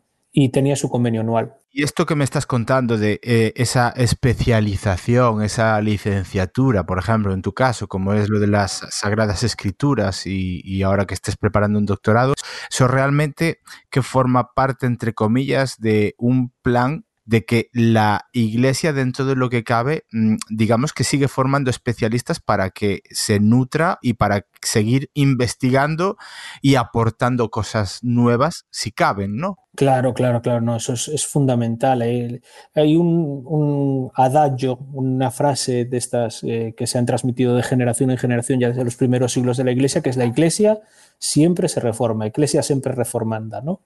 Eh, siempre está necesitada de reforma. Reforma en el sentido de, profundizar cada vez más en, la teología, en la revelación, en lo que decía antes, ¿no? Y, eso significa también profundizar en qué significado tiene esa revelación para cada una de las épocas en las que se está viviendo. Por eso siempre es necesario seguir alimentando la, la reflexión teológica. Y en el caso de las Sagradas Escrituras, pues siempre es necesario seguir profundizando en la Sagrada Escritura, pues aplicando nuevas nuevas metodologías exegéticas, ¿no? Pues, eh, por ejemplo, pues yo estudio la Sagrada Escritura y en el caso concreto mío de mi tesis estudio una, parte del libro de los Hechos de los Apóstoles eh, utilizando técnicas modernas de crítica literaria. O sea, no, es algo que a lo mejor la gente no se imagina que, hacemos los curas, ¿no? Pero aplico lo mismo que a lo mejor un estudioso puede aplicar a, a la Ilíada, a la Odisea, a, o al Quijote o al Ulises de Joyce, pero en este caso los textos bíblicos, porque los textos bíblicos sí son palabra de Dios, pero está escrita al modo de los, de, los hombres, en palabras de hombres. Dios no nos habla en extraterrestre, nos habla eh, a través de palabras de hombres, ¿no? Entonces aplico esos, esos métodos y siempre van surgiendo nuevos métodos, vamos profundizando más, vamos viendo los límites, vamos procurando eh, superar esos límites. ¿no? Es, eh, la teología no es una ciencia experimental, pero es una, tiene un método científico también, en el sentido de que, igual que la filosofía o que las, las humanidades, que no son ciencias exactas, ni son ciencias naturales, ni son ciencias técnicas, pero tienen su, su método, su propio método, y la teología también lo tiene. Y bueno, te voy a preguntar dos cosas. Una que me acaba de venir a la mente, de tanto por lo que tú me estás hablando de Sagradas Escrituras y además por lo que estás, eh, bueno, de, por tu papel como párroco, y es algo que siempre he tenido una duda que me corroe y un poquito eh, sirve como un toque de humor que a lo mejor tú me confirmas o no, pero yo tengo la impresión de que un cura, a la hora de dar la misa, él tiene que leer la Sagrada Escritura, vale. Llega un punto en que eso se sabe de memoria. No puede ser que lo leáis cada vez que estáis ahí. Yo creo que ya cogéis la carrerilla y digamos que lo que estáis teóricamente leyendo en el libro y yo confirmo que veo al párroco pasar hojas, pero yo creo que lo que es la liturgia eh, se tiene que saber de memoria, a fuerza de repetirla. Yo te, bueno, las, las cosas, la, misa cambia todos los días y todas las semanas. Hay una parte de una serie de cosas, una serie de oraciones, tres concretamente, que cambian. Tres, ¿no? Pero tres. La oración de la oración que se dice al principio, eh, la oración que se dice cuando se presentan las ofrendas y la que se hace después de comulgar. Esas tres cambian todos los días, ¿no? O por lo menos todas las semanas y luego tienes la oportunidad de cambiarlas todos los días y yo intento cambiarlas todos los días porque si no me aburro también. Claro. Pero siempre dentro de las que hay recogidas en el misal. Una de las cosas que, te, que se dice que para que un sacramento sea válido es que, tiene que tener, tienes que hacerla, o sea, tienes que hacerlo con la intención con la que quiere la iglesia, hacerlo, o sea, poner la intención que quiere la iglesia. Y en ese sentido, pues una de las formas de decir estoy haciendo lo que quiere la iglesia, lo que quiere hacer la iglesia, es hacerlo con las cosas que están recogidas en el misal, no inventártelo tú, ¿no? Eh, dentro de lo que la iglesia te da a veces libertad, la liturgia te da libertad para inventarte algunas cosas, pero dentro de lo que te dice es esto o esto y tienes varias opciones, tienes que elegir de esas opciones, ¿no?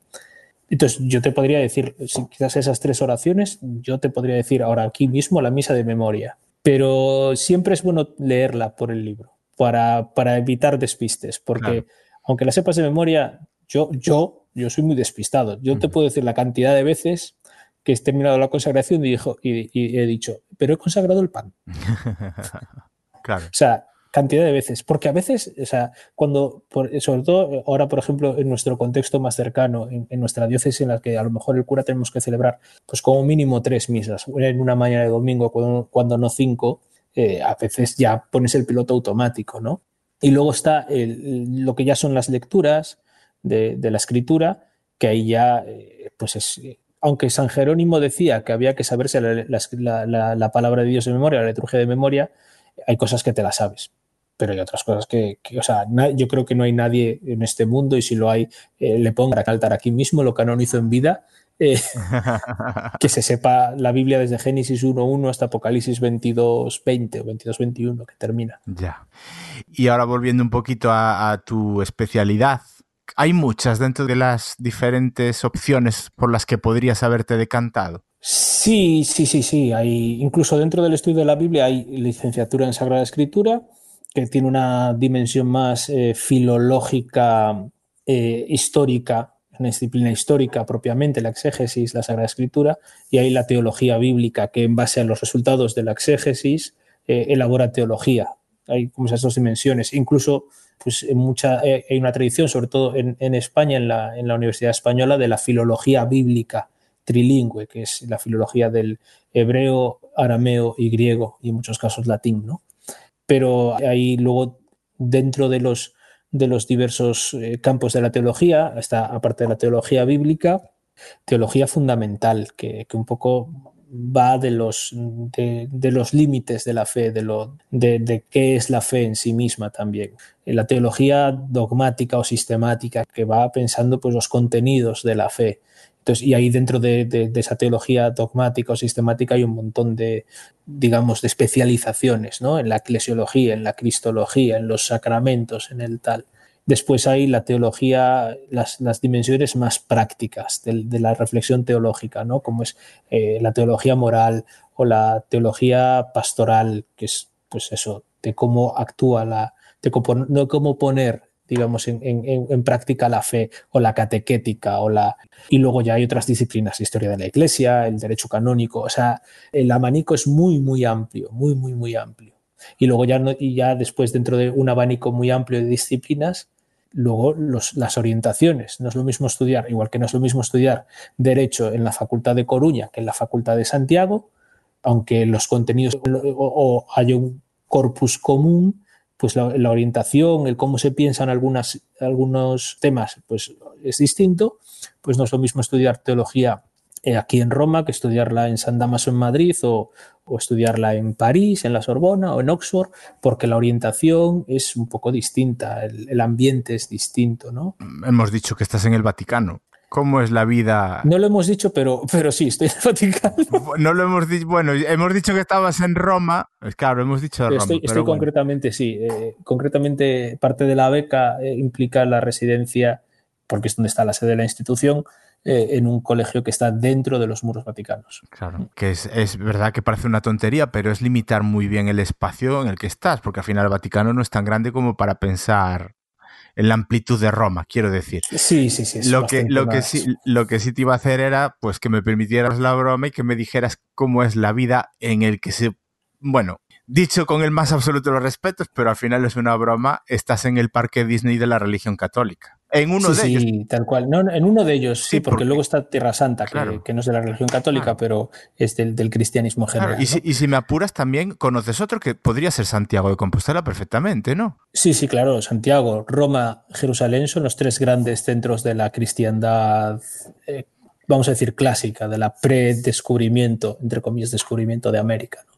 Pero te acepto lo del parque de atracciones porque a mí me gustan mucho estos símiles, ¿eh? de todas formas. Y no me parecen para nada poco respetuoso. Al final sería buscarle una similitud que todo el mundo pueda entender. exactamente. es como cuando, mi, cuando eh, mi, abuelo, mi hermano, una vez dijo, el, obispo, bueno, dijo don Julián, que es nuestro obispo, el obispo es como Chayán, pero para las viejas.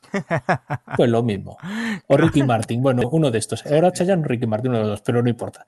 Eh, pues mira, la vida en el Vaticano es... Eh, menos tranquila de lo que yo me esperaría desde fuera. Porque al final del Vaticano vivimos 400 personas, más o menos. Me han dicho una vez el número exacto, pero anda por ahí, en torno de las 400. Pero luego hay mucha actividad, porque al fin y al cabo es como vivir en, el complejo, es como vivir, yo qué sé, si imagínate que, que el Palacio de la Moncloa, todos los ministerios, y el Palacio Real, el Pentágono, todo estuviera en un área muy pequeña, ¿no? Pues toda la gente que trabaja en esas, todas esas oficinas, porque la burocracia vaticana es muy grande también, pues toda la gente que trabaja en esas oficinas está en este entorno. Hay algunas que están diseminadas por otras partes de Roma, siempre en el entorno de la plaza o en general en el entorno de la plaza, de, San Pedro, pero a lo mejor fuera de los muros, pero hay muchas que están aquí cerca. Eh, el Papa vive a, escasos 100 metros de, donde estamos hablando ahora mismo, ¿no? Entonces, hay mucho, mucho bullicio, tanto por el día, pero curiosamente hay, por hay, bullicio por la noche. Y aprovecho para denunciar una cosa, que no se puede. Yo tengo debajo de mi habitación, debajo de mi ventana, un contenedor de reciclaje de vidrio. Y viene, viene a descargarlo a las cinco y media de la mañana. pero tienes que madrugar. Sí, sí, yo a las... A las te sirve despertar. Normalmente, pero normalmente me despierto a las 6 y cuarto, 6 y 20, ah. coño, que, me dejen esa hora, esos 50 minutos, que me los dejen. Eso, eso, eso joroba mucho, ¿eh? eso joroba mucho. Vuelvo un poquito a la vida parroquial, eh, porque yo creo que después, más adelante, vamos a retomar mm, el tema este de, de, tus estudios y tal. Y hay algo que está sucediendo en, sobre todo, por lo que veo, en zonas rurales a las que tengo la enorme suerte, porque para mí es una suerte poder mm, ir a una zona rural y desconectar del bullicio diario y puedo ir a pasar ciertos, bueno, periodos de vacaciones, puentes y cosas de estas. Y es que creo que la iglesia tiene bastantes parroquias abandonadas, o mejor dicho, no lo mejor atendidas que podrían estar precisamente por algo que hemos hablado mm, hace ya un ratito, y es la ausencia de, de curas. ¿Cómo se ve desde dentro esta problemática? Y sobre todo, eh, igual es una impresión errónea por mi parte, pero creo que igual el rural puede ser la zona donde se conserva mejor esa forma más pura de vivir, pues ir el, ir a misa, eh, pues eso, donde se interioriza mejor la religión. ¿Estoy equivocado o, no?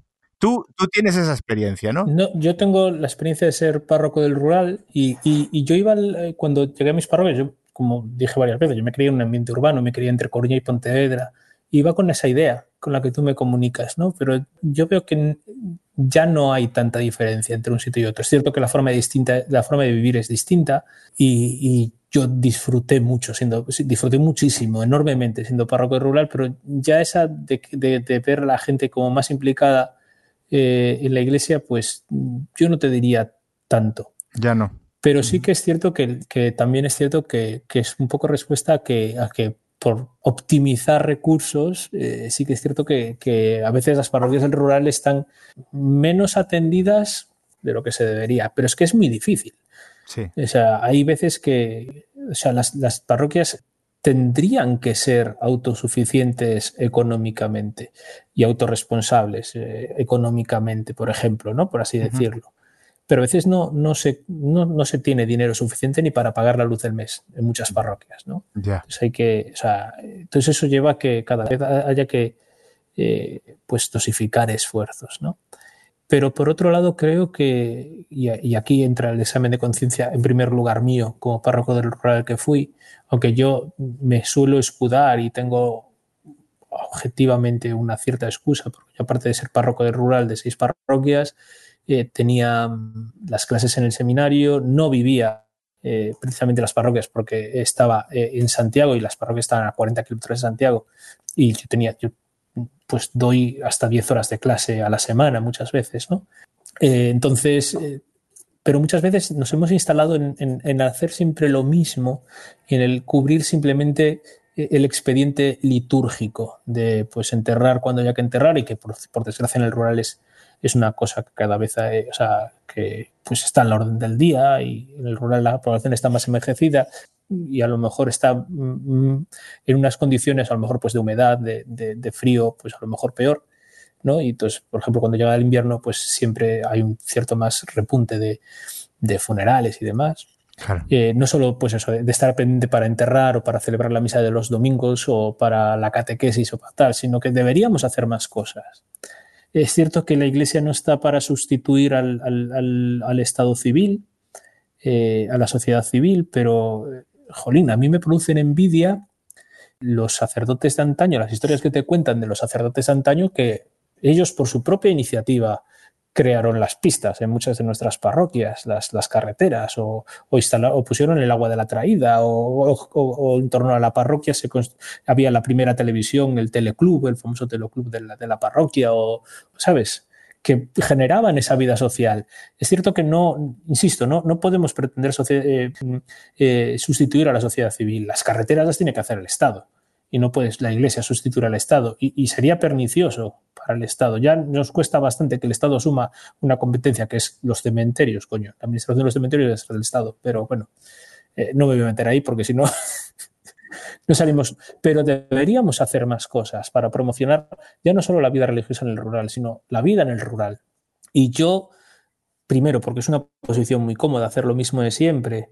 Y, y, segundo, porque a lo mejor no he sabido hacerlo yo reconozco que a lo mejor seguramente, a lo mejor no, que seguramente tendría que haber hecho no algo más, sino mucho más en ese aspecto, ¿no? Ya. De todas formas, ahora sí que una de las cosas que acabas de decir, y es el tema este de, la, los funerales, en el ambiente rural igual es verdad que cada vez que se hace un párroco eh, cargo de un, de, una, de un funeral, igual es cierto que cada vez se muere menos gente pero que esa menos gente es más dramático porque es que es lo que está. Porque el porcentaje es, es más es, claro. No, y luego, por ejemplo, en las parroquias rurales, eh, por lo menos en Galicia, eh, a veces tenemos funerales, entre comillas, que entre comillas no son de nuestra parroquia, que son gente, pues gente del rural que, que, ha sido, que es gente de aluvión, y la gente que se ha ido a las ciudades, pues esa generación es la que es ahora anciana ya, ¿no?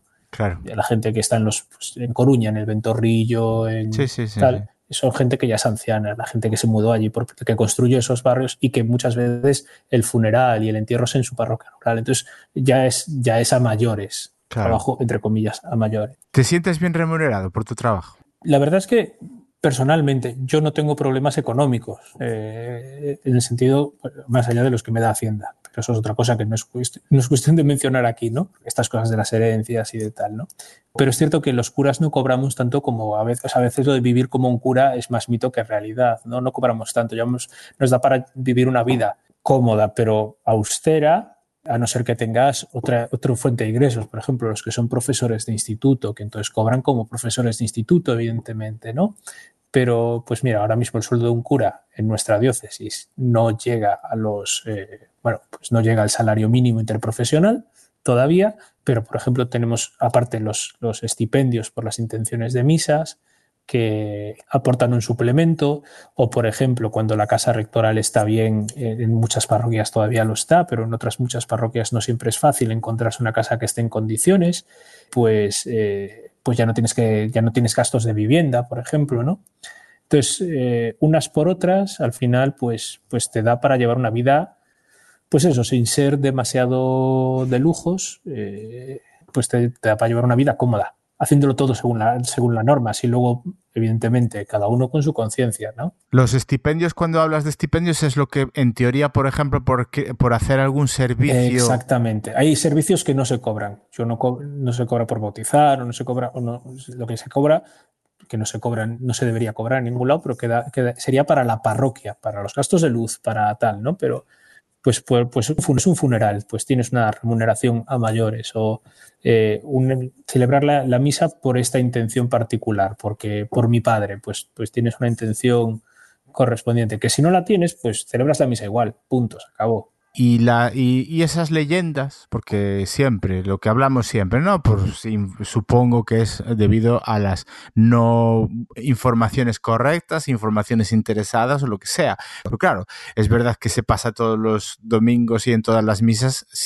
No, no siempre, porque es cierto que no siempre se puede hacer, pero lo de pasar el cepillo, ¿no? El cepillo sí, el cepillo es para los gastos de la parroquia. Son para gastos de parroquia, pero bueno, hay veces que se suele decir pues que eso se lo queda al cura y no, No, no, no, y va a eso, va a apagar la luz, va en las parroquias en las que tiene la suerte de calefacción, va a la calefacción, que es un, es un, es un abismo de dinero, va a mantener limpias las cosas, a pagarle al sacristán, que es un señor que dedica allí su tiempo, ¿no? Pero bueno, es verdad que eso es lo que hablamos, un poquito la pescadilla que se muerde la cola. En, parroquias pequeñitas no hay ya ni eso, porque no hay un sacristán que pueda dedicar el tiempo a hacer esas Yo cosas. Tengo un compañero que en sus primeras parroquias tenía veces que las colectas eran eh, de no llegar a los 20 céntimos, ¿sabes?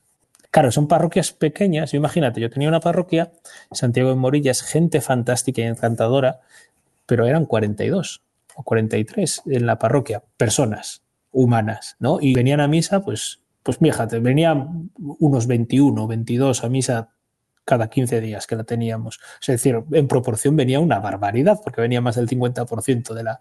Ya, ya me gustaría a mí, ya me le gustaría a muchos párrocos que el 50% de la gente le fuera a misa todos los, todas las semanas, ¿no? Claro, es un porcentaje bastante alto. Claro, pero claro, con una parroquia de 43, la colecta, algunos de ellos niños, los que venían a misa, evidentemente, la colecta era la que era. ¿Qué pasa? Por ejemplo, allí en esa, en esa, parroquia teníamos la suerte de que la comunidad de Montes hacía cargo de los gastos de la iglesia. ¿no? Al final vas encontrando otras formas, pero eh, ese autosostenimiento de las parroquias que antes decíamos, la iglesia es cosa de todos. ¿no? Es como Hacienda, que somos todos, pues la parroquia es cosa de todos. Es cierto que la titularidad a nivel civil es de la iglesia institución, pero la parroquia la formamos todos los que vivimos en ella, ¿no? Y deberíamos hacernos corresponsables todos. Entonces, aunque la Iglesia sufrague algunos gastos y pague algunos gastos y esté exenta de otros, eh, bueno, pues eh, eh, todos deberíamos hacernos corresponsables en eso y a veces no es posible. Ya. De todas formas, es cierto que yo pues, lo he visto porque mi, una hija mía estuvo en el corro parroquial y reconozco que mmm, ciertos desplazamientos. Claro, claro, claro. O sea. Eh, la iglesia, no, nosotros los libros de la catequesis. O sea, a veces hay parroquias en las que, en las que se pide a los padres que, que compren los libros, ¿no? Pero hay otras parroquias en las que se compran los libros, la, los compra la parroquia y los va, los va reutilizando, o, ¿sabes? Pues, pues un poco se va haciendo a medida que se pueda. Y luego hay como una gran regla de oro, es que por dinero que no se quede nadie sin, sin una atención religiosa como se merece, ¿no? Claro. Es decir, si puedes colaborar, bien. Si no puedes, 100% contigo igual. Sí, sí, mira, hay una cosa que sí me llama la atención porque no lo hacen todas las partes, pero sí me he enterado de que en otras en algunas sí se hace y es, por ejemplo, cuando los niños y niñas quieren hacer la primera comunión, eh, la propia parroquia tiene como una especie de fondo de armario con un traje, sobre todo eh, lo sé positivamente de los niños, a lo mejor de las niñas ya tengo mis dudas, mm. de, de, que, por ejemplo, de que los niños puedan hacer la comunión todos vestidos iguales y porque es eh, la propia parroquia la que ofrece ese vestuario. Sí, a veces pues se hace con las típicas mm, albas de monaguillo, de túnicas, ¿no? O en plan, que es una forma de, igualar y de evitar que, esa niña vaya vestida de Sisi emperatriz y este otro niño vaya de almirante de la marina y tú que no puedes, pues vayas de marinero raso, ¿no? Por así decirlo o de chaqueta de punto y corbata con un elástico porque eso fue lo que hicieron mis padres. Porque, no, porque tu familia no se puede. Efectivamente, más, ¿no? es, es, es, así. En cambio, cuando me enteré de que había parroquias que sí lo tenían, decía yo, jolín, ¿y esto por qué no se hace en todas las parroquias? Claro, porque va primero por la sensibilidad del párroco, que afortunadamente yo creo que estamos todos bastante sensibilizados, pero, pero bueno, hay casos y casos, y luego van o sea, un, uno de los, de los seres vivos más peligrosos, esto lo digo que nadie se ofenda, ¿eh? lo digo con mucha broma y con mucha guasa, son las madres de los niños de comunión. que, que, madre mía, ¿sabes? O sea, lidiar con, con algunas veces con, con, las cosas, porque claro, para ellos es un, para la familia es un momento muy importante, porque también se ha vestido de una forma muy importante. Y ahora hay expo comunión como hay expo boda. Entonces, las niñas de comunión y los niños de comunión van vestidos como si fueran bodas. Y algunas son como auténticas quinceañeras mexicanas, ¿sabes? La quinceañera, que son como mi gran boda gitana, pues lo mismo. Eh, voy a hacerte una pregunta porque es algo que, hablando de esto de las comuniones, me ha surgido eh, en un recuerdo que, de algo que comenté incluso hasta por redes sociales, de hace como cosa de dos o tres años que mi hermana paseando por Carballo, en, una, en precisamente una de esas parroquias que sé positivamente que tienen esa uniformidad de poder vestir a los niños todos de la misma manera para que no suponga un, un, una carga extra el, el, vestirlos para hacer su primera comunión. Pasando por delante de una casa de fotografía, eh, nos mandó una foto hecha así con el móvil, aquí te pillo, aquí te mato, y nos la manda a un grupo familiar, en la que el niño vestido de esa manera para su sesión de fotos anterior o posterior a la comunión, no sé exactamente en qué momento la hizo, el niño portaba una pistola en la mano. Madre mía. Yo he eh, visto desde mi poco ejercicio de, digamos que yo podía ser mejor católico, mejor cristiano. Pero no pega. Es que me pareció eh, bestial, bestial. Sí, o sea, sí, sí. Eh, vale que, que, que, es relativizar. Nada, nada, pero es que se cometen unos excesos en las, en las. Seguro al niño le regalaron una pistola de juguete y le ilusión hacerse una foto. Y los padres pues pensaron que, bueno, pues vamos a darle por el palo al niño. Pero eh, a veces es igual que, aún lo comentábamos ayer comiendo en la mesa, ¿no? Normalmente cuando uno va vestido de, cura con el alzacuellos, pues hay, hay cosas, cosas que instintivamente hace de otra forma o hace con mayor delicadeza. A mí no me importa, por ejemplo, estar vestido de cura y tomando una cerveza o fumando, aunque yo no fumo, pero no me importaría. Pero yo sé que hay gente a la que le hiere la sensibilidad. Pues imagínate. Y sobre todo en lo, que, en lo que significa una primera comunión y en un niño, porque ya en un niño la broma de la pistola, pues verdad, es verdad que de pequeñitos, pues quién no ha tenido una pistolita de juguete, vale, pero precisamente mm. banalizar una posesión de un arma de fuego precisamente en tu, en tu primera comunión, a mí me pareció Exactamente. Por eso es, eso, es, cosas de, es cosa de los padres. Y también a veces los fotógrafos eh, te citan a hacer algún tipo de cosas. Pero incluso eh, estamos hablando de que estamos en un momento de ejercicio de la religión. Vale. De la, de la religión católica, pero los, los, los curas normalmente no tenemos nada que hacer ahí. No, no, no, no. Yo estoy seguro que no, vamos, yo vamos, estoy convencido de que si el párroco lo sabe, y más como es el párroco de Carballo. Ah, sí, no lo, yo, yo es que no sé si en qué parroquia fue exactamente. Yo sé que eh, fue vinculado al ayuntamiento de Carballo, seguro. Lo que pasa es que sí, que me llama la atención precisamente que incluso a lo mejor el fotógrafo, queriendo dar el capricho al niño, no tuviera un poquito de sentido común de no exponer esa fotografía a la vista de todo el mundo, porque yo creo que exactamente. O sea, aquí hay, hay, falta de hay falta de dedo de frente por parte de todos. Claro, claro, claro. Eh, vamos precisamente a pasar, eh, hablando de este tema, de, los niños y tal, por un tema bastante delicado y que en nuestras conversaciones previas hemos mm, planteado por si era conveniente o no hablar de ello, pero creo que es justo para mí, para ti y para, que, para quien nos escucha. Y es algo que ha estado en boca de mucha gente precisamente por esa relación que ha tenido la Iglesia y no de manera muy positiva, aunque en mi opinión con una generación muy, muy injusta y es el tema de la pederastia dentro de la, de la iglesia.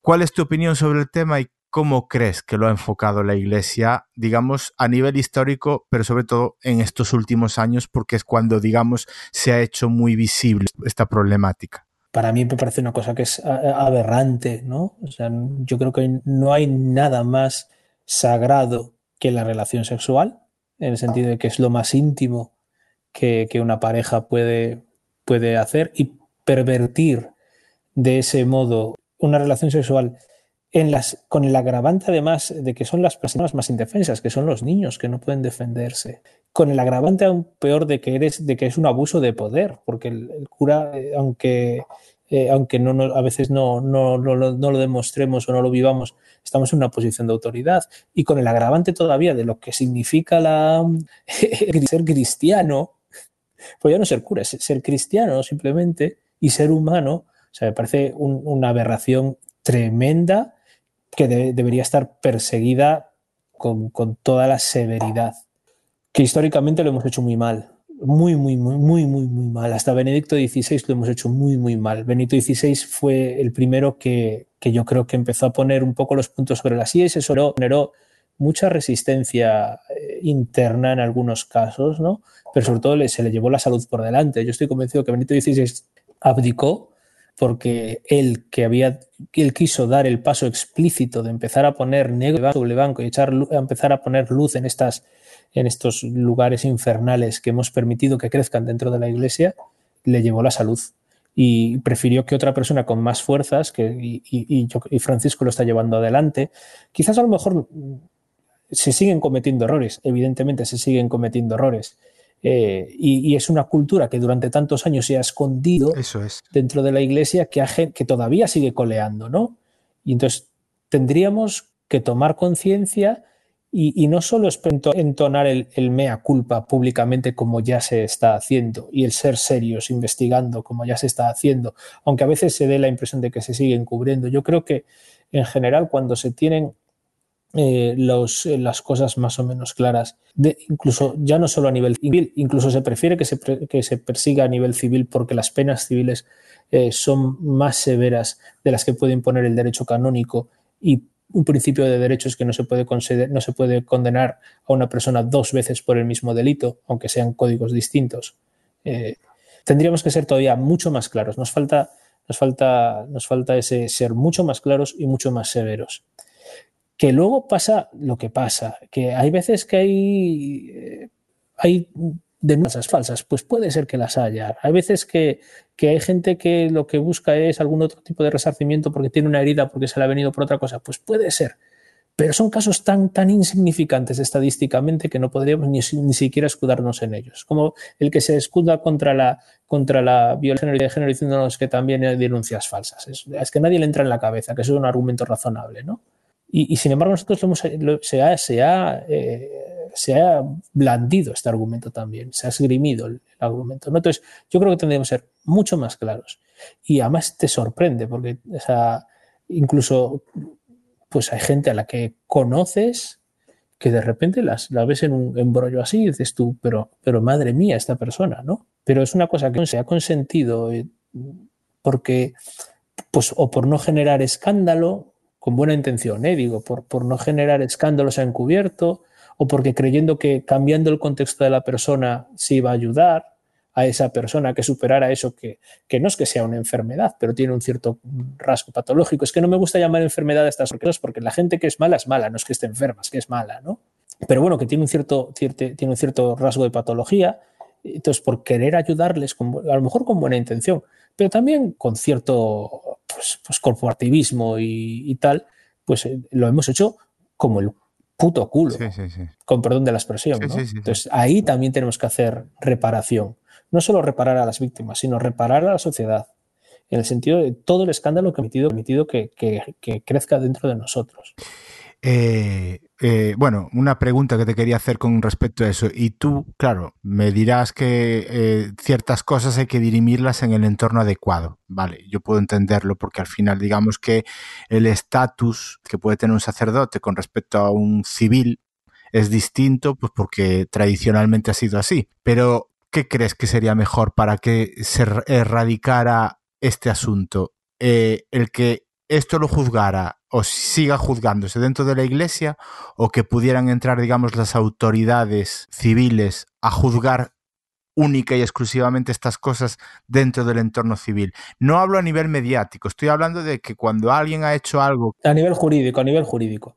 Yo creo que el, Estado, el Estado civil tiene, las, tiene más herramientas tiene más herramientas para investigar, para tal, y tiene más poder coercitivo. No es lo mismo que tú dejes de ser cura, que es la mayor pena que te podrían poner, quizás, es la excomunión, ya no digamos. Bueno, la excomunión en este caso no, no, estaría, no sería un pecado que, tenta, que atente contra ello en el sentido de que, bueno, la excomunión está reservada para otro tipo de, de, pecados que son todavía, todavía mucho más graves, ¿no? pero también incluso la excomunión, que no tiene ningún valor civil después a mayores, es más el valor simbólico, estás excluido de la comunidad, eso es lo que quiere decir la excomunión. O la, lo que antes se llamaba reducción al estado laical, es decir, que, que, se te, que se te quite de sacerdote, se te borre, se te secularice por la, por la brava, ¿no? Vale, pues muy bien, en, liber, en libertad, ¿no? Entonces, eh, tanto el poder coercitivo como el poder punitivo del Estado yo creo que ahí es donde tiene que entrar. Aunque luego la, la iglesia a mayores añada esta pena, ¿no?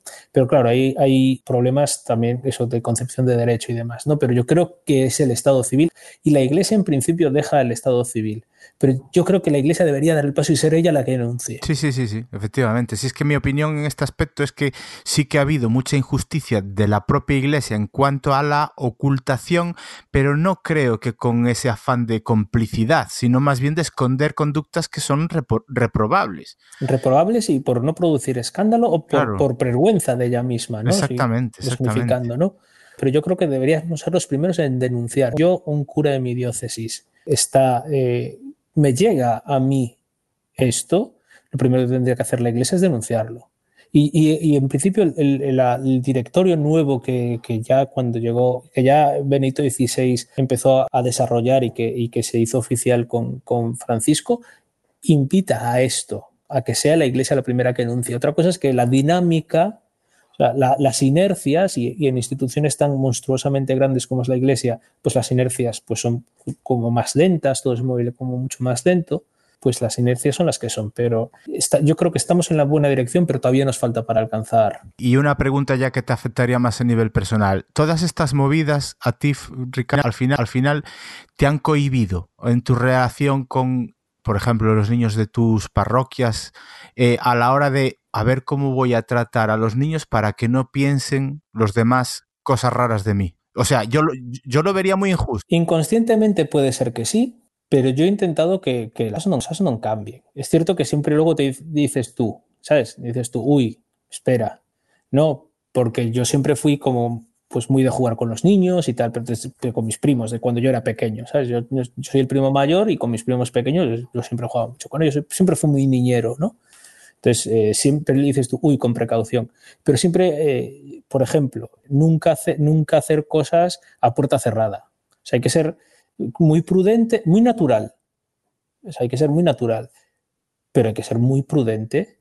nunca hacer puertas a puerta cerrada, siempre con la puerta abierta, que los padres estén cerca, estas cosas, ¿no? Yo según te estoy conociendo por esta conversación y todo, no veas lo triste que me pone tener que hacerte esa pregunta, de verdad, porque, porque me parece tan injusto. Ya, pero, pero hay veces, me refiero, es, es, injusto el caso, por, el, generalizar, porque todas las generaciones son injustas, ¿no?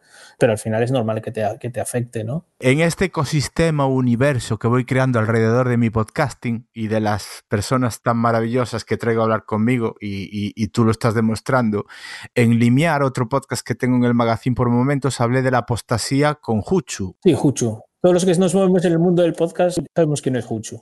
Como, como le llama Paco Cester, el, el cónsul del podcasting. Y en el anterior capítulo de Retrato Sonoro, el de Andrés Han Solo, también hablé de ello es el tema de la apostasía. Pues eso, pues que en un momento determinado pues deciden eh, declararse apóstatas. Yo creo que esas conversaciones y sus razones que tuve con ellos, que el que las quiera escuchar pues están ahí, eh, eh, ganan. Sí, yo tengo que escuchar el último retrato sonoro, pero lo tengo descargado en el agregador, pero no, no lo he escuchado todo. Eh, pues estará bien para que también tengas una opinión de, tal. El caso es que eh, lo bueno que tiene esto es que ahora podemos tú y yo hablar de ello, es decir, de gente que se ha ido, entre comillas, al otro extremo. ¿Cómo ves que haya gente que se tome las cosas tan a la tremenda, gente que se ha bautizado, que la han bautizado, porque es una de las cosas que ellos, y creo que con bastante buen tino justifican, es decir, ellos no decidieron. No decidieron ser no decidieron ser bautizados, exactamente. Y lo digo respetando la libertad individual de cada uno. Es decir, yo, para mí, eh, es muy libre tanto el que vive la religión de una manera muy laxa como hago yo,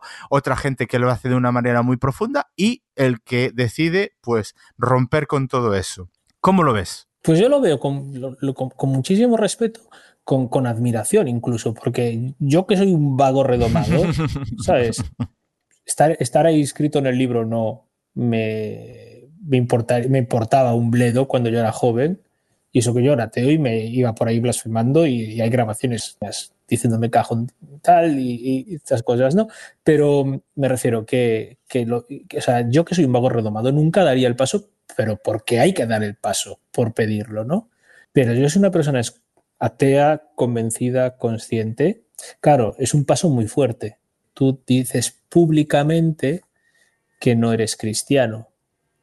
Y, eso significa, pues, por ejemplo, que, después eh, pues no puede ser padrino de bautismo, por ejemplo, ¿no? Pero cuando una persona hace esas cosas es consecuente, no lo hace simplemente por postureo. Entonces yo lo veo con mucha, con mucha normalidad e incluso con cierta admiración, Si una persona, una persona es suficientemente coherente como para dar ese paso. Sin, sin, menospreciar para nada los que se declaran ateos y y no lo hacen, ¿no? Como dices tú, los que viven de una forma un poco más laxa su relación con la, con la religión, ¿no? Entonces, eh, pues, pues, pues tampoco mucho más que, decir, ¿no? Y luego siempre hay que andar con mucho tino con estas cosas, porque no siempre esas, esas apostasías que uno hace a título personal son públicas en el entorno más cercano de la persona, ¿no? Y no es la primera vez que tú tienes, bueno, yo no los he tenido personalmente, pero tengo compañeros, amigos muy cercanos que han tenido problemas con familias de personas que habían apostatado, pero porque tú tampoco puedes decirlo, porque tú estás respetando la libertad, pero también la intimidad de la persona.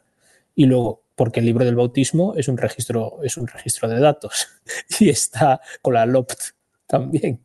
Y hay que tener mucho tino con esas cosas, ¿no? Entonces, bueno. De todas formas, sí que fue una de las cuestiones que me. me porque yo conozco a gente pues que igual no ha tomado el, no, o no ha dado el paso de la apostasía, pero sí que, por ejemplo, pues, mm, pues si hay algún acontecimiento familiar, pues dice, mira, mm, yo voy, yo celebro contigo, pero yo a la iglesia no entro. Bueno, pues. Es que es una, es una apostasía, hay una apostasía de facto y una apostasía, entre comillas, bueno, es una, entre comillas, es una apostasía silenciosa. Hay un montón de gente que está bautizada, pero que está bautizada como quien está escrito en el registro civil, ¿sabes? Y tú, por ejemplo, desde que te metiste de lleno en la, en la religiosidad, en la fe, como pues, hiciste de ello tu modo de vida, ¿has llegado a crisis personal que te haya hecho plantear la posibilidad de renunciar a tus a los votos? Sí, sí, sí, sí, sí, sí. O sea, no, es fácil. Y, mira, fíjate, una de las cosas que estoy preparando para el blog está, iba un poco en esa línea. Las dudas de fe siempre están ahí, pero las dudas también te ayudan a crecer. Esos desequilibrios te ayudan a crecer, porque tú cuando caminas es lo mismo. Pierdes el equilibrio para encontrar un nuevo equilibrio, que es lo que, supone dar un paso. Tú te desequilibras, mueves un pie y encuentras un nuevo equilibrio cuando, cuando terminas de dar el paso. ¿no? Entonces las dudas de fe siempre están ahí, pero las crisis personales también porque las personas no somos robots y tenemos eh, días mejores y días peores. Y ya antes hablé de, las, la crisis de ansiedad ¿no? que tuve, por ejemplo, que en la que se me llegaron a plantear un, un montón de cosas desde mi propia vocación, pero cosas mucho más profundas, ¿no? que luego también es muy bueno vivirlas cuando las superas es, muy jodido mientras estás dentro, pero cuando la superas eh, es muy bueno porque puedes ayudar a otros. Incluso, incluso es lo que se suele decir de, la relación de pareja. Hay veces que es bueno tener una discusión de vez en cuando para que después la, relación se fortalezca. Exacto. Otra cosa es que se convierta en algo diario y que al final la convivencia sea imposible. Pero sería una forma de verlo también, ¿no? Quiero decir que a lo mejor necesitas pelearte un poco con esa dudas de fe para reafirmarlas a posteriori. Sí, pero sobre todo porque es, es parte inherente al ser persona humana. Claro, porque yo no tengo días buenos siempre, ni días malos, siempre tengo días buenos y tengo días malos. Tengo momentos en que estoy mejor y estoy peor, días que me encuentro bien, que me encuentro eso, que estoy contento o que estoy bien de salud y días en los que estoy mal y punto, y es normal.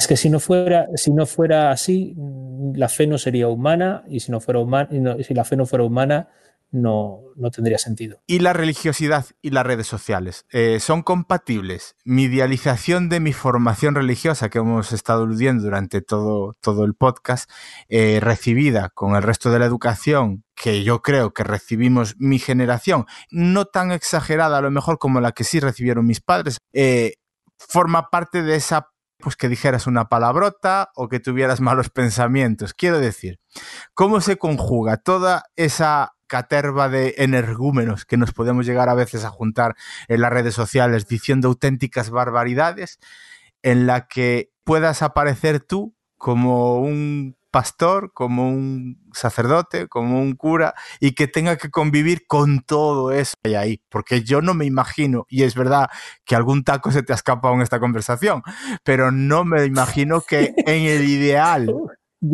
Yo, soy muy mala. Ya, ya, pero te, quiero decir que no sería en mi ideal mental la imagen que tendría de un sacerdote, el decir, me cago en la, o cosas de ese tipo. Y, y eso en las redes sociales yo creo que es el pan nuestro de cada día. Sí, sí, sí, no, y aparte, no, y aparte, fíjate, yo, yo estoy convencido y, es eh, eh, las, las, redes sociales tienen muchísimos, muchísimos, muchísimos beneficios, pero es algo que eh, nos han hecho normalizar la barbarie, más que la barbarie, la barbaridad. Entonces, si, si en el discurso político, si en el discurso social se dicen una serie de barbaridades como las que se están, como las que se dicen, es porque también lo hemos normalizado en, las redes sociales, el escuchar determinadas cosas, el llamarle, pues eso, que, en este país se le ha llamado fascista a Coscubiela, ¿sabes?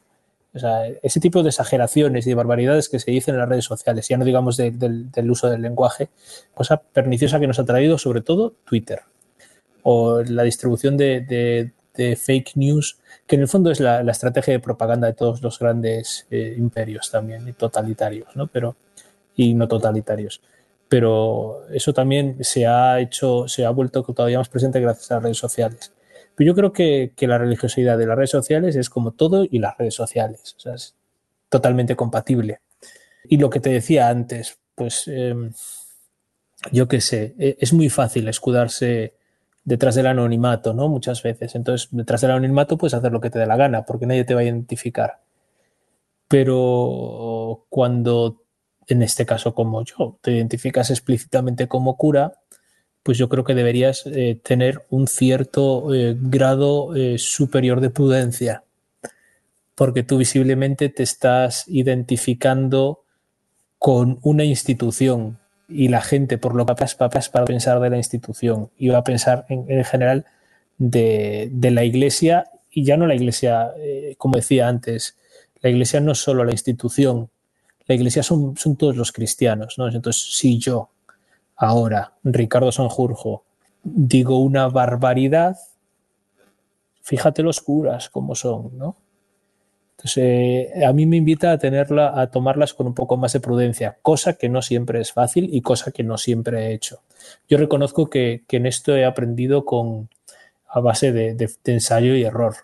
Porque yo al final yo soy de la generación. Yo, yo, yo la primera red social que tuve fue el IRC. Sí, sí, sí, sí. me, me, me, inicié en las redes sociales antes que mucha gente de mi generación, ¿no? Entonces llevo mucho tiempo en esto, ¿no? Y es que y, siempre he estado metido, pues eso, en, el IRC, en foros, he tenido mi blog desde 2004, aunque eh, distintas encarnaciones, yendo y viniendo, porque yo soy muy inconstante con las cosas. yo debo ser de las primeras personas en España que tuvo Twitter, porque yo me hice al Twitter en marzo de 2007, ¿sabes? Pero entonces vas aprendiendo y, y yo metí la gamba hasta el punto de tener consecuencias personales, ¿sabes? Eh, en redes sociales. Y sigo metiendo la gamba. Pero yo creo que, que como sacerdote deberías tener esa prudencia añadida.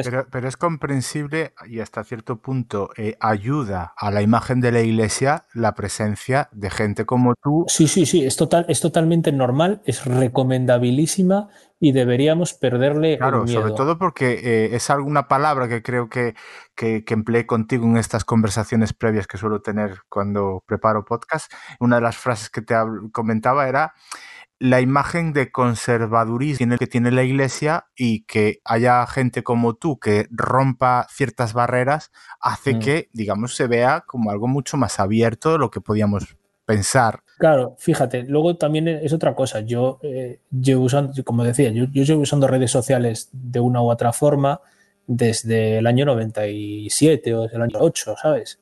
Entre comillas, yo tenía una identidad online antes de entrar en el seminario o sea, yo eh, eh, soy arroba centolomán porque eh, en el foro de Teleco no me dejaba poner el, mote con el, que me, con el que me conocen todos mis amigos, que es Rido, porque tenía solo cuatro letras. Entonces yo llevaba puesta, llevaba siempre la camiseta, bueno, era de la, fui de las primeras personas que tuvo la camiseta de, de Rey Centolo antes de que llevaran el logo detrás. Sí. Yo tenía esa camiseta, me la habían regalado mis amigos, tenía la camiseta puesta, tal cual, no sé qué, puse Centolomán. y, y, se me quedó Centolomán. Y yo como He estado en foros, he estado en escrito, escrito cosas, he tenido mis blogs, he estado en muchos sitios antes incluso de entrar en el seminario. Entonces yo ya tenía mi identidad online formada. Y yo creí que la forma de estar en las redes sociales era seguir haciendo lo mismo como seminarista o como sacerdote después. Yo, yo creo sobre todo que, que debemos ser naturales y normales y personas normales, que yo hablo de fútbol, que yo hablo de política de vez en cuando, ¿no? Pero, pero eso forma parte de un convencimiento personal que tienes tú de que eso debe ser, ¿no? No hay, una recomendación. No, no, no, no, no, no, no, hay una recomendación. Luego hay, por ejemplo, muchos compañeros míos que se dedican a hacer reflexiones espirituales online. A mí eso, pues me parece bien, pero no es mi estilo, por ejemplo, ¿no? O a comentar temas de iglesia únicamente. No, yo intento eso. De hecho, de lo que más hablo es de fútbol y de series. Y últimamente de lo que más hablo son de mis, de mis eh, rayadas mentales porque veo una cosa y me a pensar otra otra y tal, ¿no? Pero eh, si tú no coges mi time, si uno coge mi timeline de Twitter, se va a encontrar con que el a lo mejor el, 50, el 70% de los tweets que puso en, los, en el último año son comentando los partidos del Depor. Y además frases totalmente fuera de contexto que si tú no estabas viendo el partido no las entiendes. Y el uso de asteriscos, Ricardo. Y el uso de asteriscos porque ya, ya me, corto, ¿no?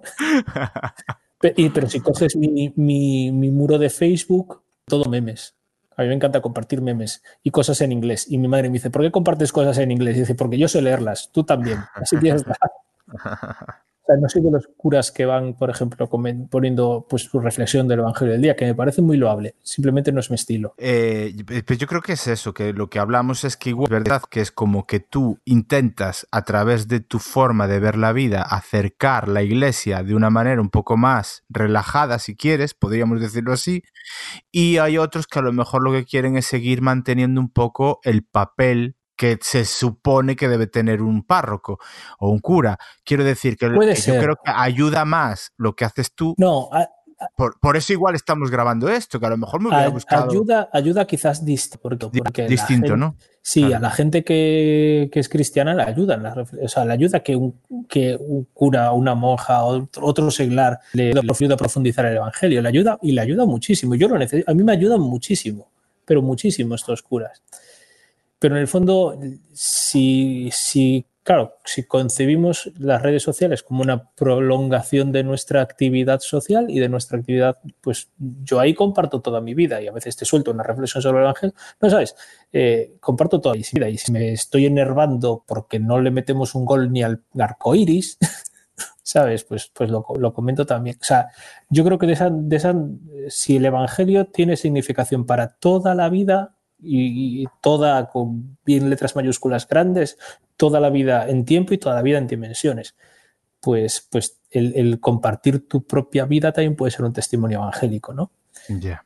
No solo el poner la reflexión de turno. Claro dejamos el 2.0 y nos vamos al 1.0, como se dijo siempre, que era la vida más... Mm, el, mundo real te... El mundo real, sí. Y, aquí, te voy, te voy, a hablar un poquito, o te voy a preguntar un poquito sobre el patrimonio de la iglesia.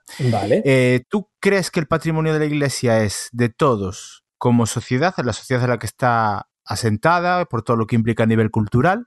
¿O es un patrimonio exclusivo de la iglesia que tiene a bien compartir con todo el mundo. ¿Tú cómo lo ves? Yo lo digo más que nada y la pregunta va sobre todo por esto que te digo, ese gusto. No, y el gusto también, sí, por eso, por una parte sí, pero por otro también por ese gusto que te digo yo de visitar iglesias, de visitar monasterios em, y cuando se maltrata el patrimonio de la iglesia, en el fondo eh, por ejemplo, cuando hace un año o algo así, pues aparecieron pintadas en ciertas zonas de, las, de, la Catedral de Santiago y similares y que hay o, eh, cuando ardió Notre Dame. Quiero decirte que bueno, yo, estoy yo estoy convencido de que la mejor iglesia es la que arde, pero la que arde en fuego del Espíritu Santo. ¿no? Eso es lo que eh, la típica vuelta la vuelta la vuelta piadosa al, refrán.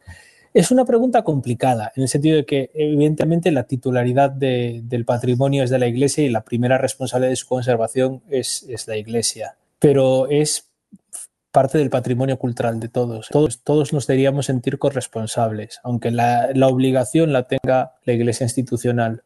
Es como, pues no lo sé, pues los grandes, eh, el patrimonio nacional, ¿no? El, Estado tiene la obligación de, cuidarlo. Pero de alguna forma el Escorial es de todos, el palacio. De alguna forma el palacio, el, el palacio Río Frío es de todos, ¿no? La granja yo qué sé, em, el Parkwell, todas estas cosas pertenecen a nuestro patrimonio cultural, son cosa del Estado, en sus distintas instituciones. En este caso, pues el patrimonio cultural de la Iglesia es de la Iglesia propiedad, titularidad, ¿no? Pero propiedad cultural es, de todos y todos deberíamos eh, sentirnos corresponsables. Eso no quita que después eh, eso implique que si es eh, patrimonio eclesiástico tiene unos usos determinados y no se puede hacer de todo, no se puede hacer de todo allí. Igual que yo no puedo ir al Escorial a hacer según determinadas cosas, ¿no? El Escorial es el, no es el mejor ejemplo porque el Escorial es el mismo monasterio, pero bueno, nos entendemos, ¿no? Igual que yo no puedo ir al Congreso de los Diputados a hacer determinadas cosas, ¿no?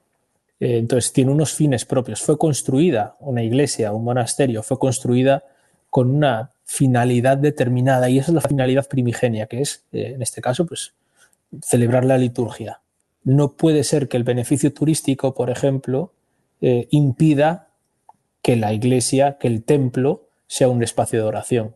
Por ejemplo, eh, a mí, por ejemplo, no me gustan las iglesias en las que se cobra entrada por entrar. Claro. esa era otra de las preguntas. Y tú vas a una catedral en Castilla y a menos de que, y, a menos de que lleves el, el, alzacuellos, tienes que pagar en muchas, en muchas de ellas, ¿no? Afortunadamente, en muchas de ellas aún, puedes, aún tienes una serie de capillas que están reservadas para que tú puedas entrar sin pagar, para rezar, ¿no? En la mayor parte. Pero, por ejemplo, es una cosa que no me gusta, pero entiendo que para mantener semejante patrimonio, para mantener la Catedral de Segovia, por ejemplo, yo que sé, digo la Catedral de Segovia porque es la que se me ha venido a la cabeza, ¿no? Pero mantenerla limpia. Pasa en Burgos, pasa en León, pasa Exactamente, pues a muchos sitios. Eh, para mantenerla limpia, para mantenerla iluminada, para poder pagar a los guías, para poder eh, eh, sostener, ¿sabes? La, la, la, la, manutención que cuesta muchísima pasta, pues hay que sacar los fondos de algún lado. Y tampoco los va a pagar el Estado, ¿no? ¿Sabes? Por eso también muchas veces el patrimonio eclesiástico está abandonado, porque si ya no nos llega ni para, ni para pagar la luz, imagínate para, y, para conservar el patrimonio. Yo tenía una parroquia, eh, siempre en las parroquias donde estaba, pues que se nos estaba cayendo la fachada, pero es que era imposible encontrar, por mucho que la diócesis apoyara, por mucho que pudiéramos optar alguna, alguna subvención europea, nos costaba un, ojo de la cara a, la, a la parroquia y, no siempre es fácil movilizar, ¿no? Entonces, y estoy hablando de, parroquias pequeñas. Imagínate sostener un gran templo como es la Catedral de Santiago. Y nosotros hemos tenido la suerte, entre comillas, de que hay una fundación privada que, que ha aportado muchos, muchos fondos ¿no? para la restauración, pero aún así. Pero era una de las cosas que te iba a preguntar. Siempre, cada vez que he ido por ahí, no he ido nunca, jamás. Es algo que lo he dicho por activa y por pasiva, el meter dinero en poder disfrutar de ese patrimonio. Es decir, a mí si me cobran una entrada, pues yo la pago y ya está. No me lo complico ni ando diciendo, es que prefiero gastármelo en un cubata. Pues, ¿qué quieres que te diga? Yo no. Yo sí sé pero cada que uno ese tiene dinero... Sus, tiene sus prioridades. Entonces... Sí, pero no puedes quejarte si quieres ir de turismo, por ejemplo, a hacer un turismo cultural, pues quejarte. Sí, que si eh, accedes a una catedral, creo que la catedral va a merecer, eh, seguro que siempre va a merecer la pena el dinero que pagues seguro, porque con que reflexiones un poco en lo que vas a ver, ya justificas el por qué tienes que pagar. Totalmente, totalmente. ¿sabes? Es la forma de sostenerlo. ¿Es lo ideal? No, lo ideal es el sostenimiento de esto, pues viniera del aire, fuera gratis, claro, ¿sabes? Sí, pero, pero, sí que era algo y es el lo que presumía yo cuando iba a otros sitios eh, y en esa comparación que hacías con la Catedral de Santiago, que, la, Catedral de Santiago era siempre gratis y siempre ha sido gratis. Y ahora como que se ha parcelado un poquito el tema, es decir, quieres visitar mm. el pórtico de la Gloria, tienes, que pagarlo. Quieres subir a las. Bueno, lo de las cubiertas es diferente porque las cubiertas digamos que fue una creación a posteriori y digamos que fue, yo creo que fue una decisión bastante inteligente en vamos a explotar esto que a priori no tenías por qué, porque al final no deja de ser el tejado. pero, pero sí que de verdad te enseña cosas de la catedral que desconocías por completo y se hace una, visita súper... Los guías de nuestra catedral son muy buenas, son muy buenos, están muy bien formados. Claro, claro. Lo que pasa es que sí que mm, reconozco que a mí lo, de la, lo del pórtico de la gloria me ha tocado un poquito la, Hay sentimientos, yo también tengo sentimientos encontrados. Yo entiendo el porqué. O sea, entiendo el por qué, el por qué hay que pagar, por qué hay que controlar las visitas, porque, porque sí que es cierto que eh, los, eh, pues las, las, condiciones de conservación del pórtico son, los, son, son las ideales y es lo que ha llevado a que se haya tenido que estar cerrado 10 años, ¿no? Claro. Entonces entiendo por qué, por qué ese celo en guardar. Creo que hay un exceso de celo en el sentido de que no se, quiera que, no se quiere que vuelva a pasar. Entonces, incluso que se toman a lo mejor más, más eh, precauciones de las que a lo mejor son necesarias. Pero siempre en este caso siempre es mejor pecar de, por exceso que por defecto. sí, que el, el, ver la puerta del obrador cerrada siempre a cal y canto, el que no puedas entrar en el pórtico de la gloria, el que ahora mismo es provisional, pero el que ahora mismo haya un armatroste de pino detrás del pórtico de la gloria para que no entre el polvo de la catedral, porque están reformándola, pues a mí, yo creo que a todos los que le tenemos cariño a la catedral y, a los que hemos ido descubriendo, el, porque a veces también es cierto que, el pórtico de la gloria se ha convertido en una, cuestión disputada ahora que, hay que, hay que pagar por él, porque es algo a lo que estamos tan acostumbrados que a lo mejor no lo valorábamos tanto, ¿no? Pero es que pues, pues, yo, pues yo sí lo valoraba y lo que sí te iba a decir es que me parece... Como sociedad en general, digo. Claro, ah, vale, sí, sí. Lo que sí te quería decirle que incluso la experiencia del peregrino, que yo no he hecho nunca el Camino de Santiago, pero la mm. experiencia del peregrino creo que se rebaja un poquito al no poder eh, digamos, disfrutar del pórtico eh, de una manera más abierta. Tal cual, tal cual. Entonces había ahí, es que el problema es encontrar el término medio, ¿no? Pues ya tirando del hilo de Santiago, eh, ¿dónde estabas cuando sucedió lo del Códice Calixtino? Estaba en la catedral, seguramente. No sé exactamente si fue en ese momento, pero esto se supo un día después de mi ordenación de diácono. Un día o dos días después. Yo no, no me acuerdo si la noticia saltó el lunes o el martes, pero vamos, y yo creo que fue el momento, eh, por lo que todos especula, yo creo que, que se, fue el momento ese, porque hay que está la catedral petada, pero petadísima. Eh, yo creo que fue en ese momento en el que aprovechó Manolo el electricista. ¿Lo conocías? Eh, seguramente sí, pero no, no tengo así un recuerdo consciente. No, porque yo soy, yo soy una persona y fíjate que ahora vivo en el Vaticano y, todos los días te cruzas con, pues eso, con, cardenales, con tal, no sé qué. Pero soy una persona a la que no le gustan mucho los, ni las aglomeraciones sociales ni los protocolos. Entonces yo, por ejemplo, no soy de esas personas que iban mucho por la catedral, iba lo justo. Entonces a la gente de la catedral, pues la conozco de vista no, tenía mucha relación con este Manolo. Yo estaba, seguramente estaba allí, vamos. Yo no sé si fue culpa exclusivamente de la prensa, porque ya estamos siempre con que si la empresa, o sea, perdón, si la prensa desinforma o no, informa. Pero sí que es verdad que mm, se transmitió con todo este tema del códice mm, una especie de descontrol sobre lo que sucedía dentro de la catedral. ¿E, e, ¿Era cierto o no era cierto? No me atrevo a decir que fuera tan grave como lo que dijo la prensa. Pero sí que es cierto que se puso en evidencia que la Iglesia somos muchas veces, en ese sentido la catedral no era distinto, una institución que se fía mucho de la buena voluntad y de la buena intención de la gente. Entonces, en ese sentido, pues hay cosas que se. Ah, de eso ya se encarga, ¿sabes? Sí, sí, sí. Que no se tiene un control tan férreo porque se fía la gente, se fía de la gente, se confía en la gente, ¿no?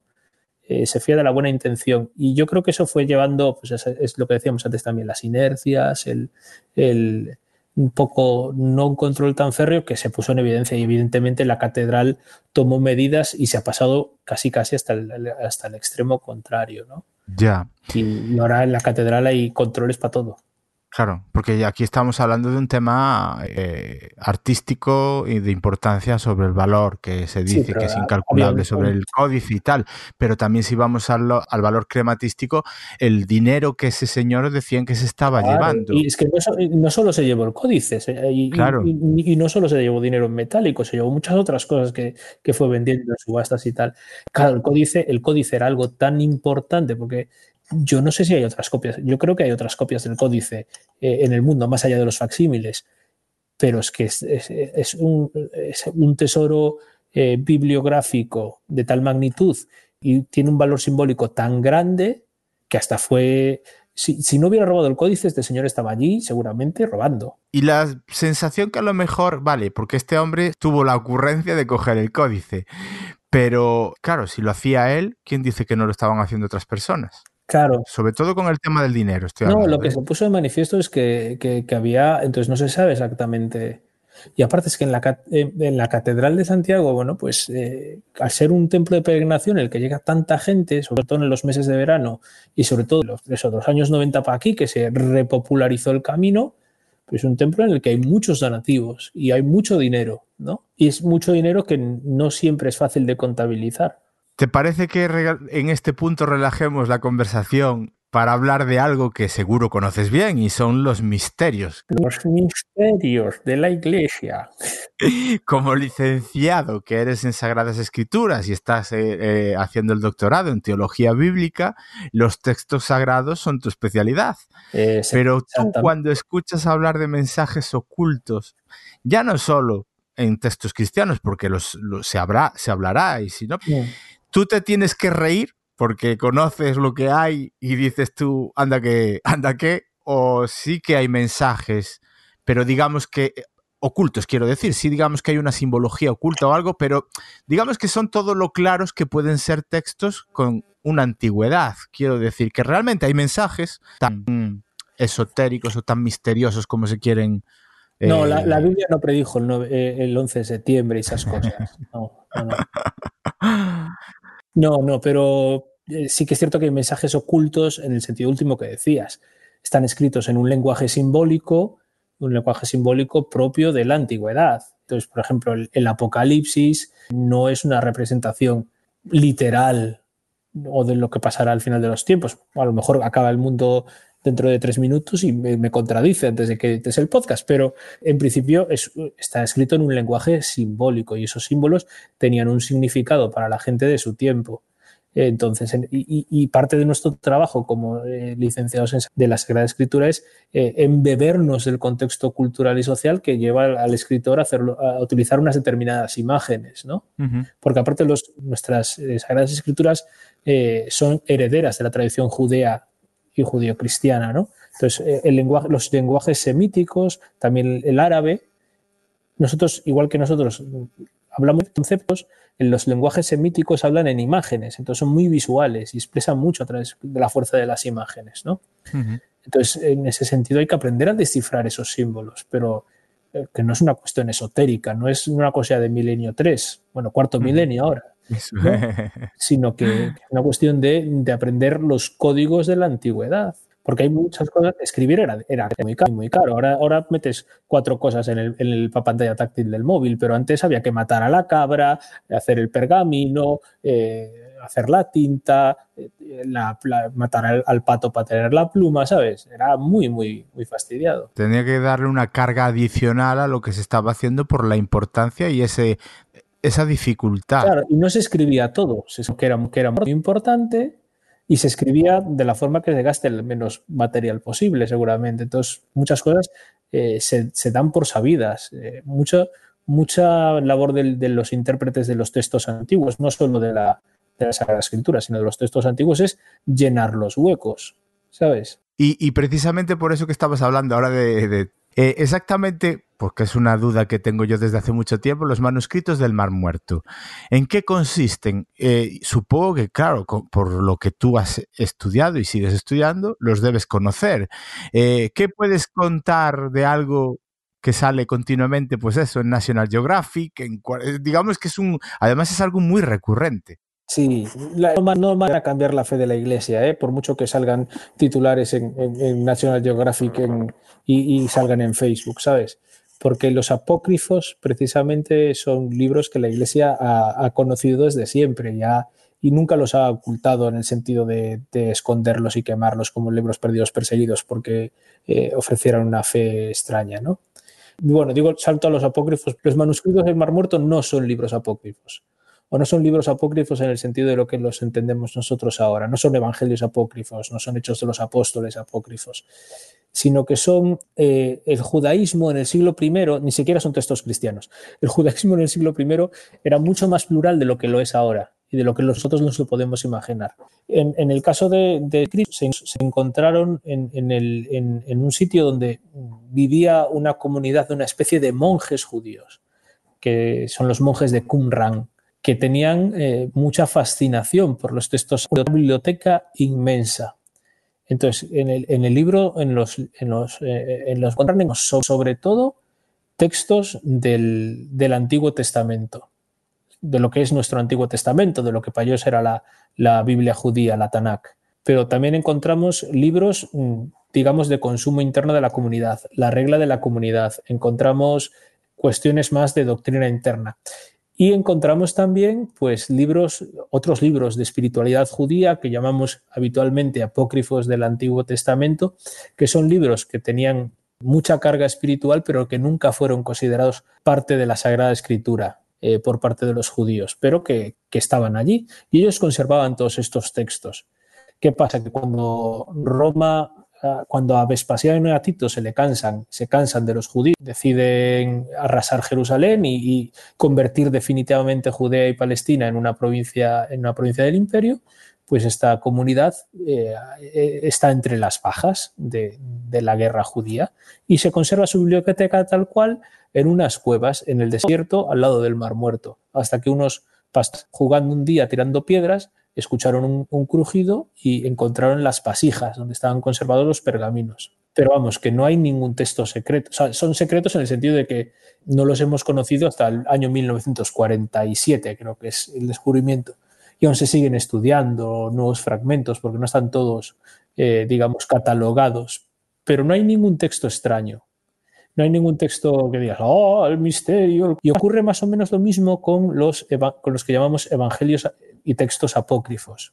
Yo a veces lo explico con, con una cosa eh, muy, yo creo que muy fácil de entender para todos los que, los que vivimos en el siglo XXI. Si, a ti te dicen ahora eh, la guerra de las galaxias, eh, la nueva esperanza, el retorno del, bueno, el imperio contraataca, el retorno del Jedi, ¿no? Y luego te toca, bueno, pues ya si eres purista te quedas con esas tres, pero si no, bueno, la amenaza fantasma, tal, no sé qué, no sé cuánto, ¿no? Y ahora las tres nuevas.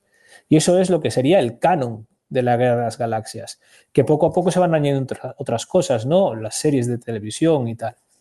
Pero hay una cosa enorme que es el universo, las novelas, el tal, que no son oficiales, que son fans eh, que, han, que han querido rellenar los huecos. Y los primeros cristianos, en vez de tener a Luke Skywalker y a Han Solo, tenían a San Pablo, a San Pedro, a Jesús, a la Virgen María, ¿sabes? Y rellenaban esos huecos y se contaban historias, ¿no? Y transmitían su fe y lo que ellos creían a través de esas historias. Pero eso no es que estén ocultos, es simplemente que era una forma de rellenar los huecos. Muchos, la mayor parte de los textos apócrifos son como si fueran fanfics del Evangelio, ¿vale? Para que nos entendamos. Y luego hay otros textos que son, que pertenecen a grupos separados, a grupos heréticos que querían colar sus propias doctrinas, pero esos son los menos, los más conocidos quizás, pero los menos. ¿Qué hace, la, hace la Iglesia a lo largo de los primeros siglos?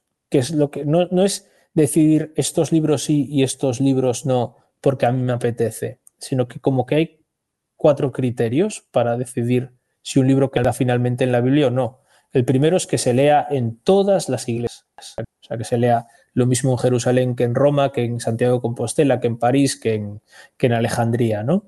Lo segundo es que se lea en la liturgia, porque todo, el mundo puede leer, yo qué sé, el Quijote, pero merece, es un texto que, que, forme parte de los textos que se proclamen en la liturgia.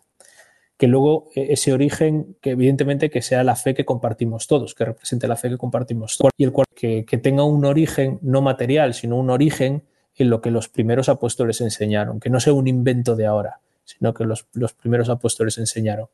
Entonces, en torno a esos cuatro criterios son los, los se, termina discerniendo el canon. Es un proceso lento, que eh, nunca hay un consenso con el canon más o menos generalizado hasta el siglo III y la Iglesia no lo definió solemnemente en el siglo XVI hasta que a Lutero se le ocurrió ponerlo en duda, ¿sabes? Pero obviamente sí que se esconden muchos secretos en el archivo del Vaticano. Como se esconden en el archivo de, ¿sabes? El Vaticano es un Estado también.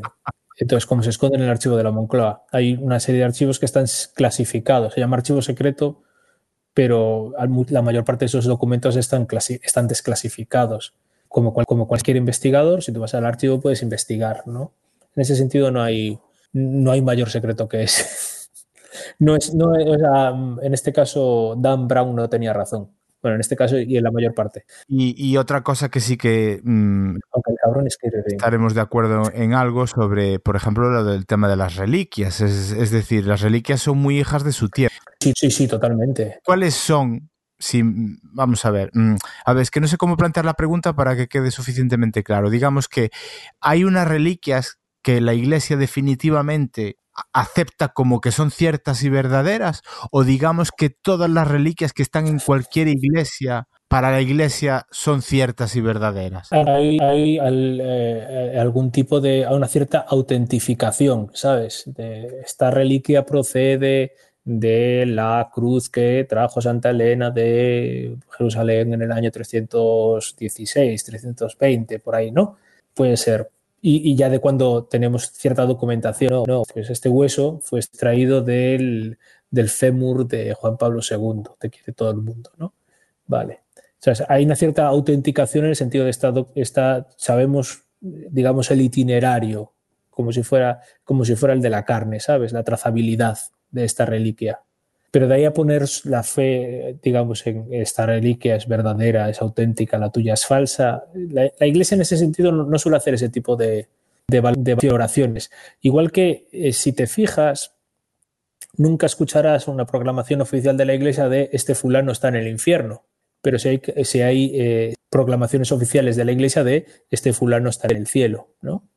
Eh, en ese sentido, la iglesia suele obrar en este, en este pero en el fondo, como tú decías, las reliquias son muy hijas de su tiempo, ¿no? Por un lado. Por el otro lado, son, forman parte del núcleo de la fe cristiana en el sentido que precisamente las reliquias, las reliquias ahora mismo ya no, esa práctica no es tan, tan visible, pero las reliquias se, conservaban debajo del altar y para que un altar, para que se pudiera celebrar la misa, tenía que estar consagrado con una reliquia debajo, ¿no? Sí, por eso no sé si te fijaste alguna vez en, las, en los altares de las iglesias hay una pequeña ara es una, especie de losa como que es extraíble, ¿no? Debajo solían estar las reliquias en los altares más antiguos, ¿no? Precisamente porque justo sobre lo, lo que representa tu mayor fragilidad, tu mayor miedo, que es la muerte, lo que representa pues, pues, la podredumbre, la enfermedad, que es un cuerpo muerto, tú estás pronunciando la palabra de la vida. Entonces es un símbolo como muy potente de lo que es la fe cristiana, que es que la muerte, el mal, eh, no tienen el final, no tienen la última palabra, la última palabra es siempre la palabra de la vida, que eso es el núcleo de la fe cristiana, ¿no? La muerte y resurrección. Pero evidentemente no tiene una, ¿sabes? Tiene una mayor importancia para la fe. Yo puedo creer que esta reliquia es de Santo Tomás o no creerlo. Y, bueno, supongo que serán cosas que dentro de la iglesia se hablarán, lógicamente, y, como hablamos... A veces, no explicadas de forma clara, pero sí se hablan. Precisamente como hemos dicho que son muy hijas de, de, todas las reliquias que tú conoces o de tienes noticia, porque hay muchas, muchísimas. Sí, luego era una expresión de poder de las iglesias. Pues yo tengo la corona de espinas y yo tengo los pañales del niño Jesús. Pero ¿cómo se tener los pañales del niño Jesús? Justamente lo que te iba a preguntar. ¿Cuál para ti, digamos, que es la más estrambótica, si quieres? Hay una que es la del cráneo del niño Jesús. Todo lo que tenga que ver con el niño Jesús, a mí me llama muchísimo la atención. Porque, claro, coño, que Jesús luego creció. Claro, es que el cráneo no tiene mucho Pensadlo. luego creció. Y el santo prepucio eh, también, ¿no? Y el santo prepucio también se conserva. O sea, todo este tipo de cosas que tengan que ver con la infancia de Jesús me llaman muchísimo la atención la cuna que no tuvo, bueno, tendría cuna después, pero bueno, esas cosas. Y las apariciones, sobre todo de la Virgen, porque son las más llamativas, eh, ¿son realmente un recurso alegórico o hay apariciones suficientemente testadas para que las podamos tomar como ciertas, desde el punto de vista religioso? Sí, sí, sí, sí, está ahí entre lo alegórico y lo, y lo científicamente real, ¿sabes? Porque es una cosa que excede tanto la, la capacidad humana en en cierto modo, que, a veces es como difícil de contabilizar o de, establecer con términos eh, científicos. ¿Sabes por qué te lo digo? Porque realmente yo, por ejemplo, sé que hace mucho, bueno, de, de, años, pues por ejemplo está el caso de Fátima, ¿no? Y, siempre se hablaba de los secretos que le reveló la Virgen a los niños pastores, esto y bla, bla, bla, bla. El tema está en lo que te quiero decir, que muchas veces es verdad que digamos que el nexo de unión que había con esa aparición eran esos pastorcillos. Y los secretos, siempre se hablaba de la revelación del, del tercer secreto, era o algo así, ¿no? Quiero y de eso, pues se ha ido diluyendo con el tiempo y tampoco... Sí, no, porque ya se reveló el tercer secreto. Sí, pero ¿y cuál era el tercer secreto? Porque a mí no me ha quedado claro. A lo mejor también es porque no me he puesto a googlear. No, el tercer secreto tiene que ver con, el atentado contra el Papa Juan Pablo II. Ah, vale, correcto. Sí, sí, tiene que ver con eso. Hay gente que le da un poco más de, de significación alegórica, pero mm, tiene que ver con el atentado contra el Papa Juan Pablo II en, en el 81 pero sí que, sí que es cierto que, bueno, que las, apariciones también son muy hijas de su tiempo en el sentido que lo que se transmite en cada, en cada aparición tiene mucho que ver con, las circunstancias temporales eh, que, se viven en ese momento. Por ejemplo, en el mensaje de Fátima, Fátima ocurre a lo largo del año 17, durante varios meses. El mensaje de Fátima está muy presente eh, el tema del comunismo, siempre, ¿no? Eh, en el sentido de como de prevención el comunismo quizás porque, porque es lo que en el 17 es, la, lo que estaba ahí, porque es la revolución, la revolución fue precisamente en, en, octubre del 17, pero, pero contra todas las ideologías totalitarias que ponen el Estado en el lugar de Dios, en el fondo, ¿no? Pasa que al final siempre nos obsesionamos tanto con el comunismo que, no nos, que nos olvidamos de, de otras ideologías totalitarias, ¿no? Pero la Iglesia es muy prudente a la hora de, decir eh, aquí científicamente 100%, se ha parecido a la Virgen, sino que lo que suele sancionar o decir la Iglesia es este mensaje, este mensaje con la, con fe cristiana, este mensaje que han transmitido estos pastorcillos o que ha eh, eh, transmitido esta pastorcilla, porque la vidente de Lourdes también era, también era pastorcilla, es eh, coherente con la fe cristiana y tiene, tiene algo que decirnos a nosotros hoy. Pero siempre es muy prudente la, Iglesia en ese sentido. Y, te pongo un ejemplo. Hoy, 23 de octubre, habido apariciones supuestamente apariciones marianas, en un lugar de Bosnia-Herzegovina que se llama Medjugorje. Creo que es Bosnia-Herzegovina. Yo me lío con los, con los países de los Balcanes, ¿no? Pero creo que es Bosnia, que no me equivoco. Y la Iglesia no se pronuncia sobre ello. No se pronuncia porque está a la expectativa de ver lo que pasa. Está a la expectativa de saber lo que, cómo, cómo deriva la cosa.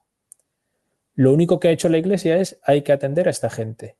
Se acabó. A esta gente que va allí masivamente pero poco más. Y supongo que digamos que destina recursos para eso. Quiero decir, la iglesia manda gente para que lo observe. Pero, es, pero es, es, muy recientemente. O sea, esto es de este año. El, me refiero de lo de sancionar. Porque tú hasta ahora, la iglesia oficialmente, yo, por ejemplo, no era prohibición, pero sí que se, nos, se decía que no se organizaran peregrinaciones oficiales de, parroquias y tal. Entonces, la gente que iba a Medjugorje eran Asociación de Amigos do Cocido de la LIN, ¿sabes? Y, llevaban un cura. Sí, sí, sí, sí. Entonces, la iglesia lo que ha dicho es, vamos a dejarnos historias y vamos a atender a esta gente que está yendo allí, ¿sabes? Pero no se ha pronunciado sobre la veracidad o la, o la no veracidad de, las apariciones en sí mismas, porque eso es algo que se ve como a posteriori, digamos. Y dentro de toda esta Mm, relación de cosas más, menos misteriosas que se suele asociar a la iglesia y tal, los exorcismos. Hay curas exorcistas, porque ahí atrás mm, yo veía en prensa, pues eso, pues que había gente que igual no es, no sé si la definición es cura exorcista, se le llama de otra manera, o la, esa figura como tal, ¿en qué consiste? descríbemela un poco, Ricardo. Exorcismo es expulsar a un demonio o al demonio. Eh, y hay distintos grados de exorcismo. Todos los curas técnicamente somos exorcistas, técnicamente. Tenemos la capacidad de hacer el exorcismo. De hecho, una de las oraciones que se pronuncian sobre el niño durante el bautizo se llama oración de exorcismo, que es cuando el cura le está poniendo, eh, le está ungiendo el pecho. Pero es, en el fondo es protegerlo del mal, protegerlo del mal. Claro. digamos que lo que podemos discutir es exactamente cómo definimos qué es demonio. No hace falta que sea un personaje con cuerno y rabo. Cuernos y rabo. Yo solo, yo solo identificarlo más con Voldemort. Y más aún con Grima Lengua de Serpiente, pero yo entiendo que es un personaje suficientemente oscuro del Señor de los Anillos para que no todo el mundo lo reconozca, ¿no? Sí, sí, pero bueno, sí que, sí que igual es la manera de describirlo. Mm. Digamos la mala conciencia, mm. la mala influencia, la mala. El anillo único también, ¿no? Sería una buena imagen, ¿no? Pero los curas en teoría somos exorcistas. ¿Qué pasa? Que hay un ministerio concreto, que es el ministerio de exorcista, que está encargado a, técnicamente, todas las diócesis tienen un cura que ejerce de exorcista para la diócesis, que tiene esa función. No, en no exclusiva, es decir, no solo es el exorcista, no, se, no va por ahí por, por las parroquias echando demonios, pero que es, digamos, encuentra, encuentra algún caso en el que sea necesaria eh, la acción de un exorcista, se acude a esa persona. Y todas las diócesis hay. Técnicamente es un ministerio que le corresponde al obispo, pero que tiene que delegar en, uno de sus sacerdotes, ¿no? Y por lo que conoces y sabes, cuando una persona, un cura, porque al final sois personas, tiene que encarar una situación de esas, eh, ¿va con miedo o no va con miedo? Pues fíjate, yo no me ha tocado a mí nunca. Algún cura el cura que me llevó al seminario, por ejemplo, él dice que él, se ha encontrado alguna situación extraña de estas de Iker Jiménez, ¿sabes? Sí, sí. Y que pasó miedo, es normal, ¿sabes? No, por eso, por eso pregunto. Hay veces que por su gestión o por lo que tú quieras, pero existe y da, da cosas, quiero decir, que, que, sobre todo cuando sabes que vas a eso. Exactamente, el, mal, el, mal, en estado puro tiene que dar cosita. A mí nunca me ha tocado, o a lo mejor yo soy a veces excesivamente racionalista y despistado como para identificar los signos, pero tiene que dar cosita, es normal. Te voy a hacer dos preguntas seguidas que creo que cuando haya el definitivo al podcasting me lo van a dar de cabeza porque, vamos, es pertinente y es mm, súper apropiada. ¿Dónde está Dios? ¿Y qué hay más allá? ¿Y, qué hay más allá, Ricardo? Pues mira, eh, no lo sé. es decir, yo no sé qué hay o cómo es o dónde es pero yo sé que algo hay, ¿no? Como dirían, como dicen, como dirían los bellos, algo hay. Eh, y estoy plenamente convencido de ello. Pero ¿dónde? Es que la cuestión es que no sé si dónde es la palabra adecuada, ¿no? El tema es, eh, yo sé que, que Dios existe, estoy plenamente convencido, no por cosas intelectuales. Esto no se trata solo de, yo qué sé, Santo Tomás de Aquino que decía las cinco vías de Dios, ¿no? O, Descartes que también habla, ¿no? No, no, no es una cuestión meramente intelectual, es una cuestión de que lo, de que lo he experimentado en mi vida, la presencia de Dios, ¿no? Pero luego, ¿dónde está? Pues mira, eh, decía, pues a lo mejor, pues está muy dentro de nosotros. Eh, eso lo dice la palabra de Dios. Por ejemplo, lo decía también San Agustín, está lo más íntimo está más íntimo de lo más íntimo mío, ¿no? Pero eh, Dios es tan diferente, tan radicalmente diferente que todo lo que podamos decir de Él lo decimos en lenguaje figurado. Entonces, ¿dónde? Dios está en el cielo. ¿Qué es el cielo? Espero que el micrófono haya cogido la pedorreta, ¿sabes? sí, perfecto. Yo por lo menos la he escuchado. sí, pero es muy expresiva, lógicamente. Mm. Sí, porque antes es verdad que cuando ah, nos pasaba cuando éramos pequeños, eh, Dios está en el cielo y claro, mirabas para el cielo y decías tú. Claro, porque es un, es, un lenguaje, es un lenguaje que es figurado que hemos heredado desde, desde siempre, ¿no? Claro. ¿Dónde están los muertos? En, eh, los, ahora tenemos la, la, tradición judeocristiana eh, ha ido desarrollando la imagen de, de la dicotomía cielo-infierno, pero los muertos estaban tiernos, es decir, en lo inferior porque los muertos los metes en la tierra, están en lo inferior y ese es el lugar de los muertos, de todos los muertos. Luego hemos ido eh, entendiendo que hay una vida más allá, entonces eh, los buenos y los malos, ¿no? Entonces el infierno tiene esas connotaciones negativas de la muerte eterna.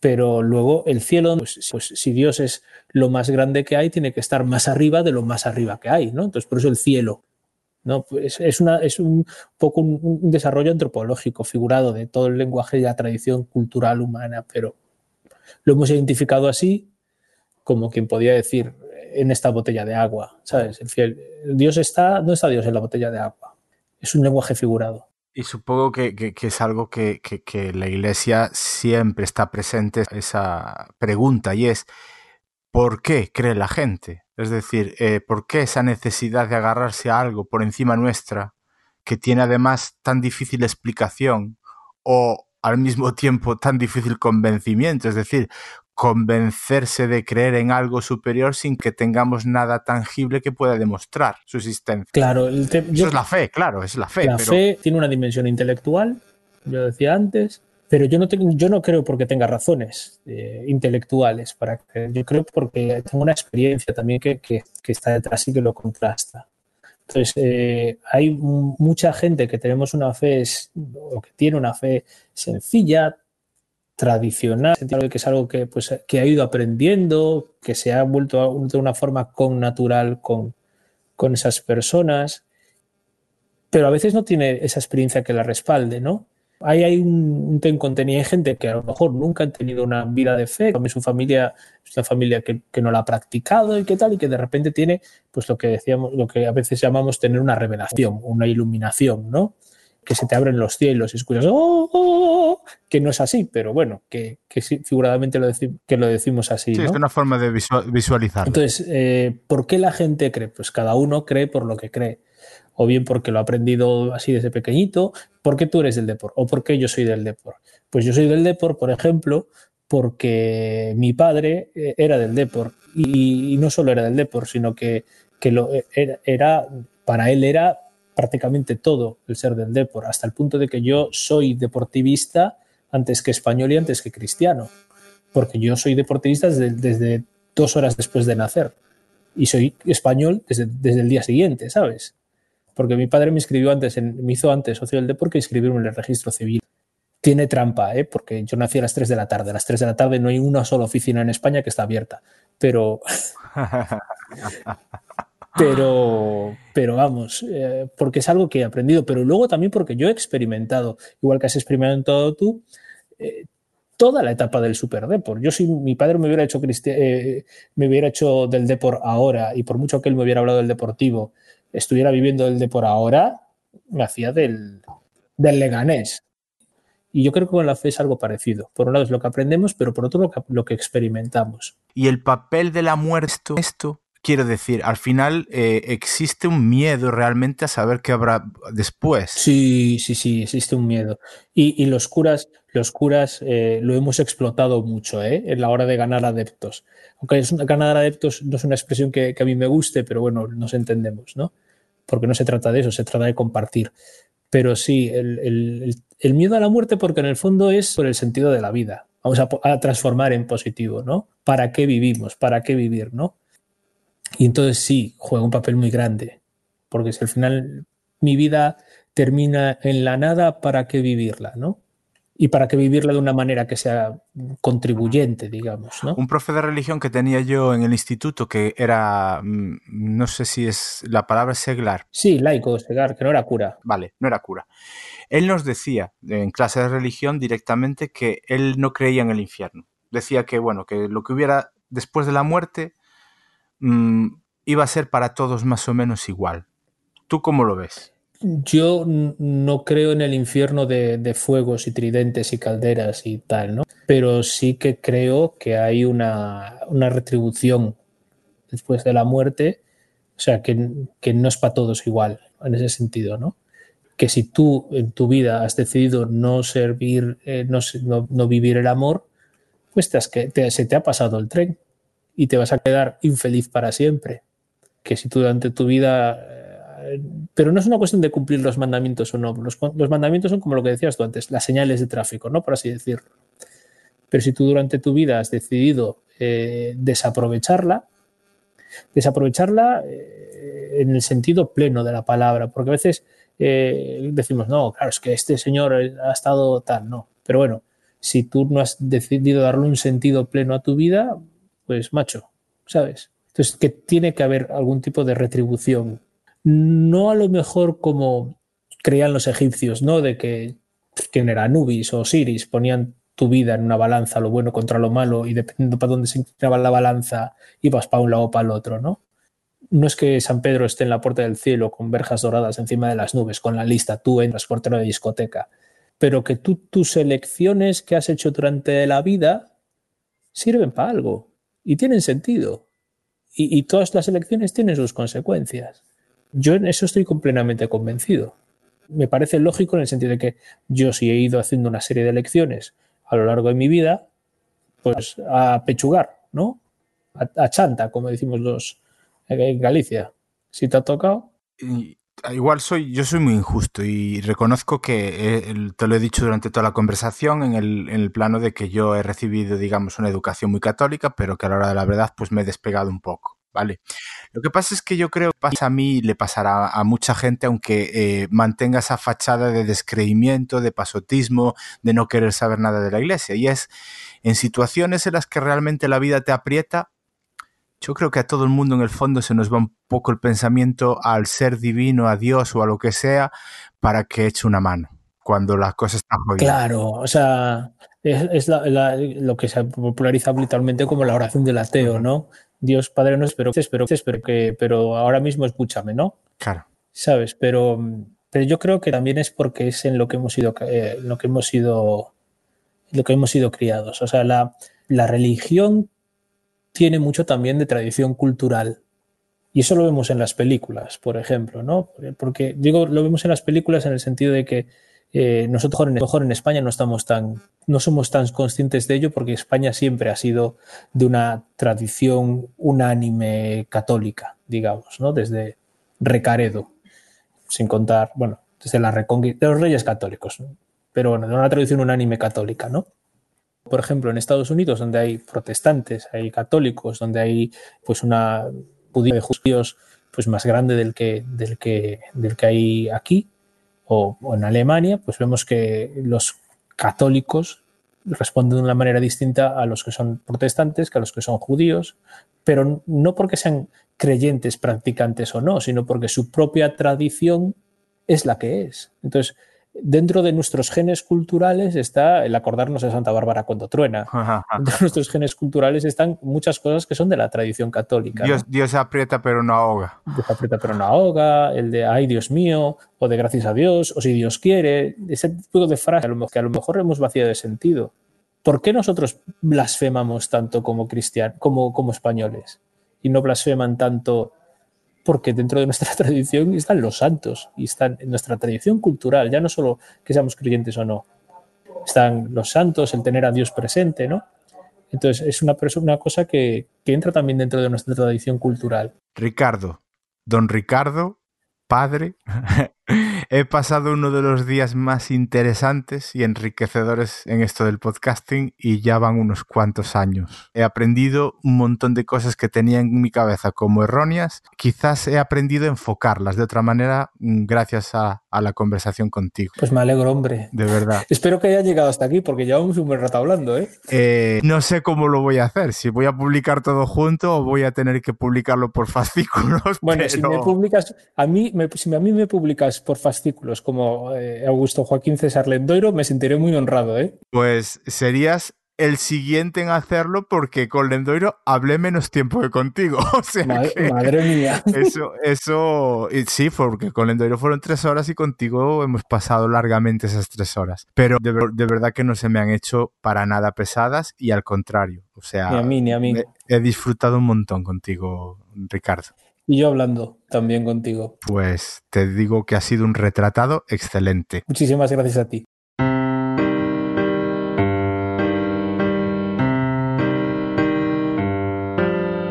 Acabas de escuchar El Retrato Sonoro, un podcast alojado en Sons, red de podcasts. Encuentra mucha más información de este episodio en nuestra página web, sons.red barra El Retrato Sonoro. Y descubre muchos más podcasts en sons.red.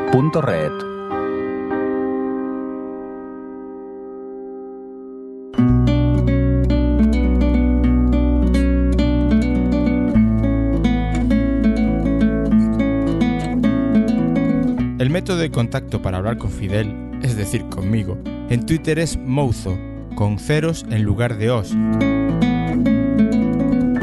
Y para retrato sonoro podría cansarte con mi voz diciéndote cuáles son, pero lo van a hacer Ana María y Rosalía. Venga hijas, dadle, a ver si hago podcasters de provecho con vosotras. ¿Tienes las fotos e historias de la gente de Fidel? en sons.red barra el retrato sonoro. Entra y deja tu comentario. O también en el correo electrónico En el retrato sonoro arroba. Con un tweet en el retrato sonoro. Y en Facebook facebook.com barra el retrato sonoro. Así vale, papá. Es que es muy fácil. Y a veces te pones de un intenso que no es normal. Vale.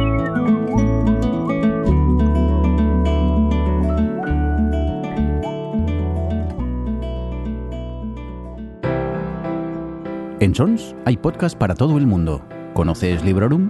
Un podcast muy personal de Vanessa de reseñas literarias. Un formato breve en el que encontrarás lecturas recomendadas o todo lo contrario. Visítanos en sons.red barra Librorum.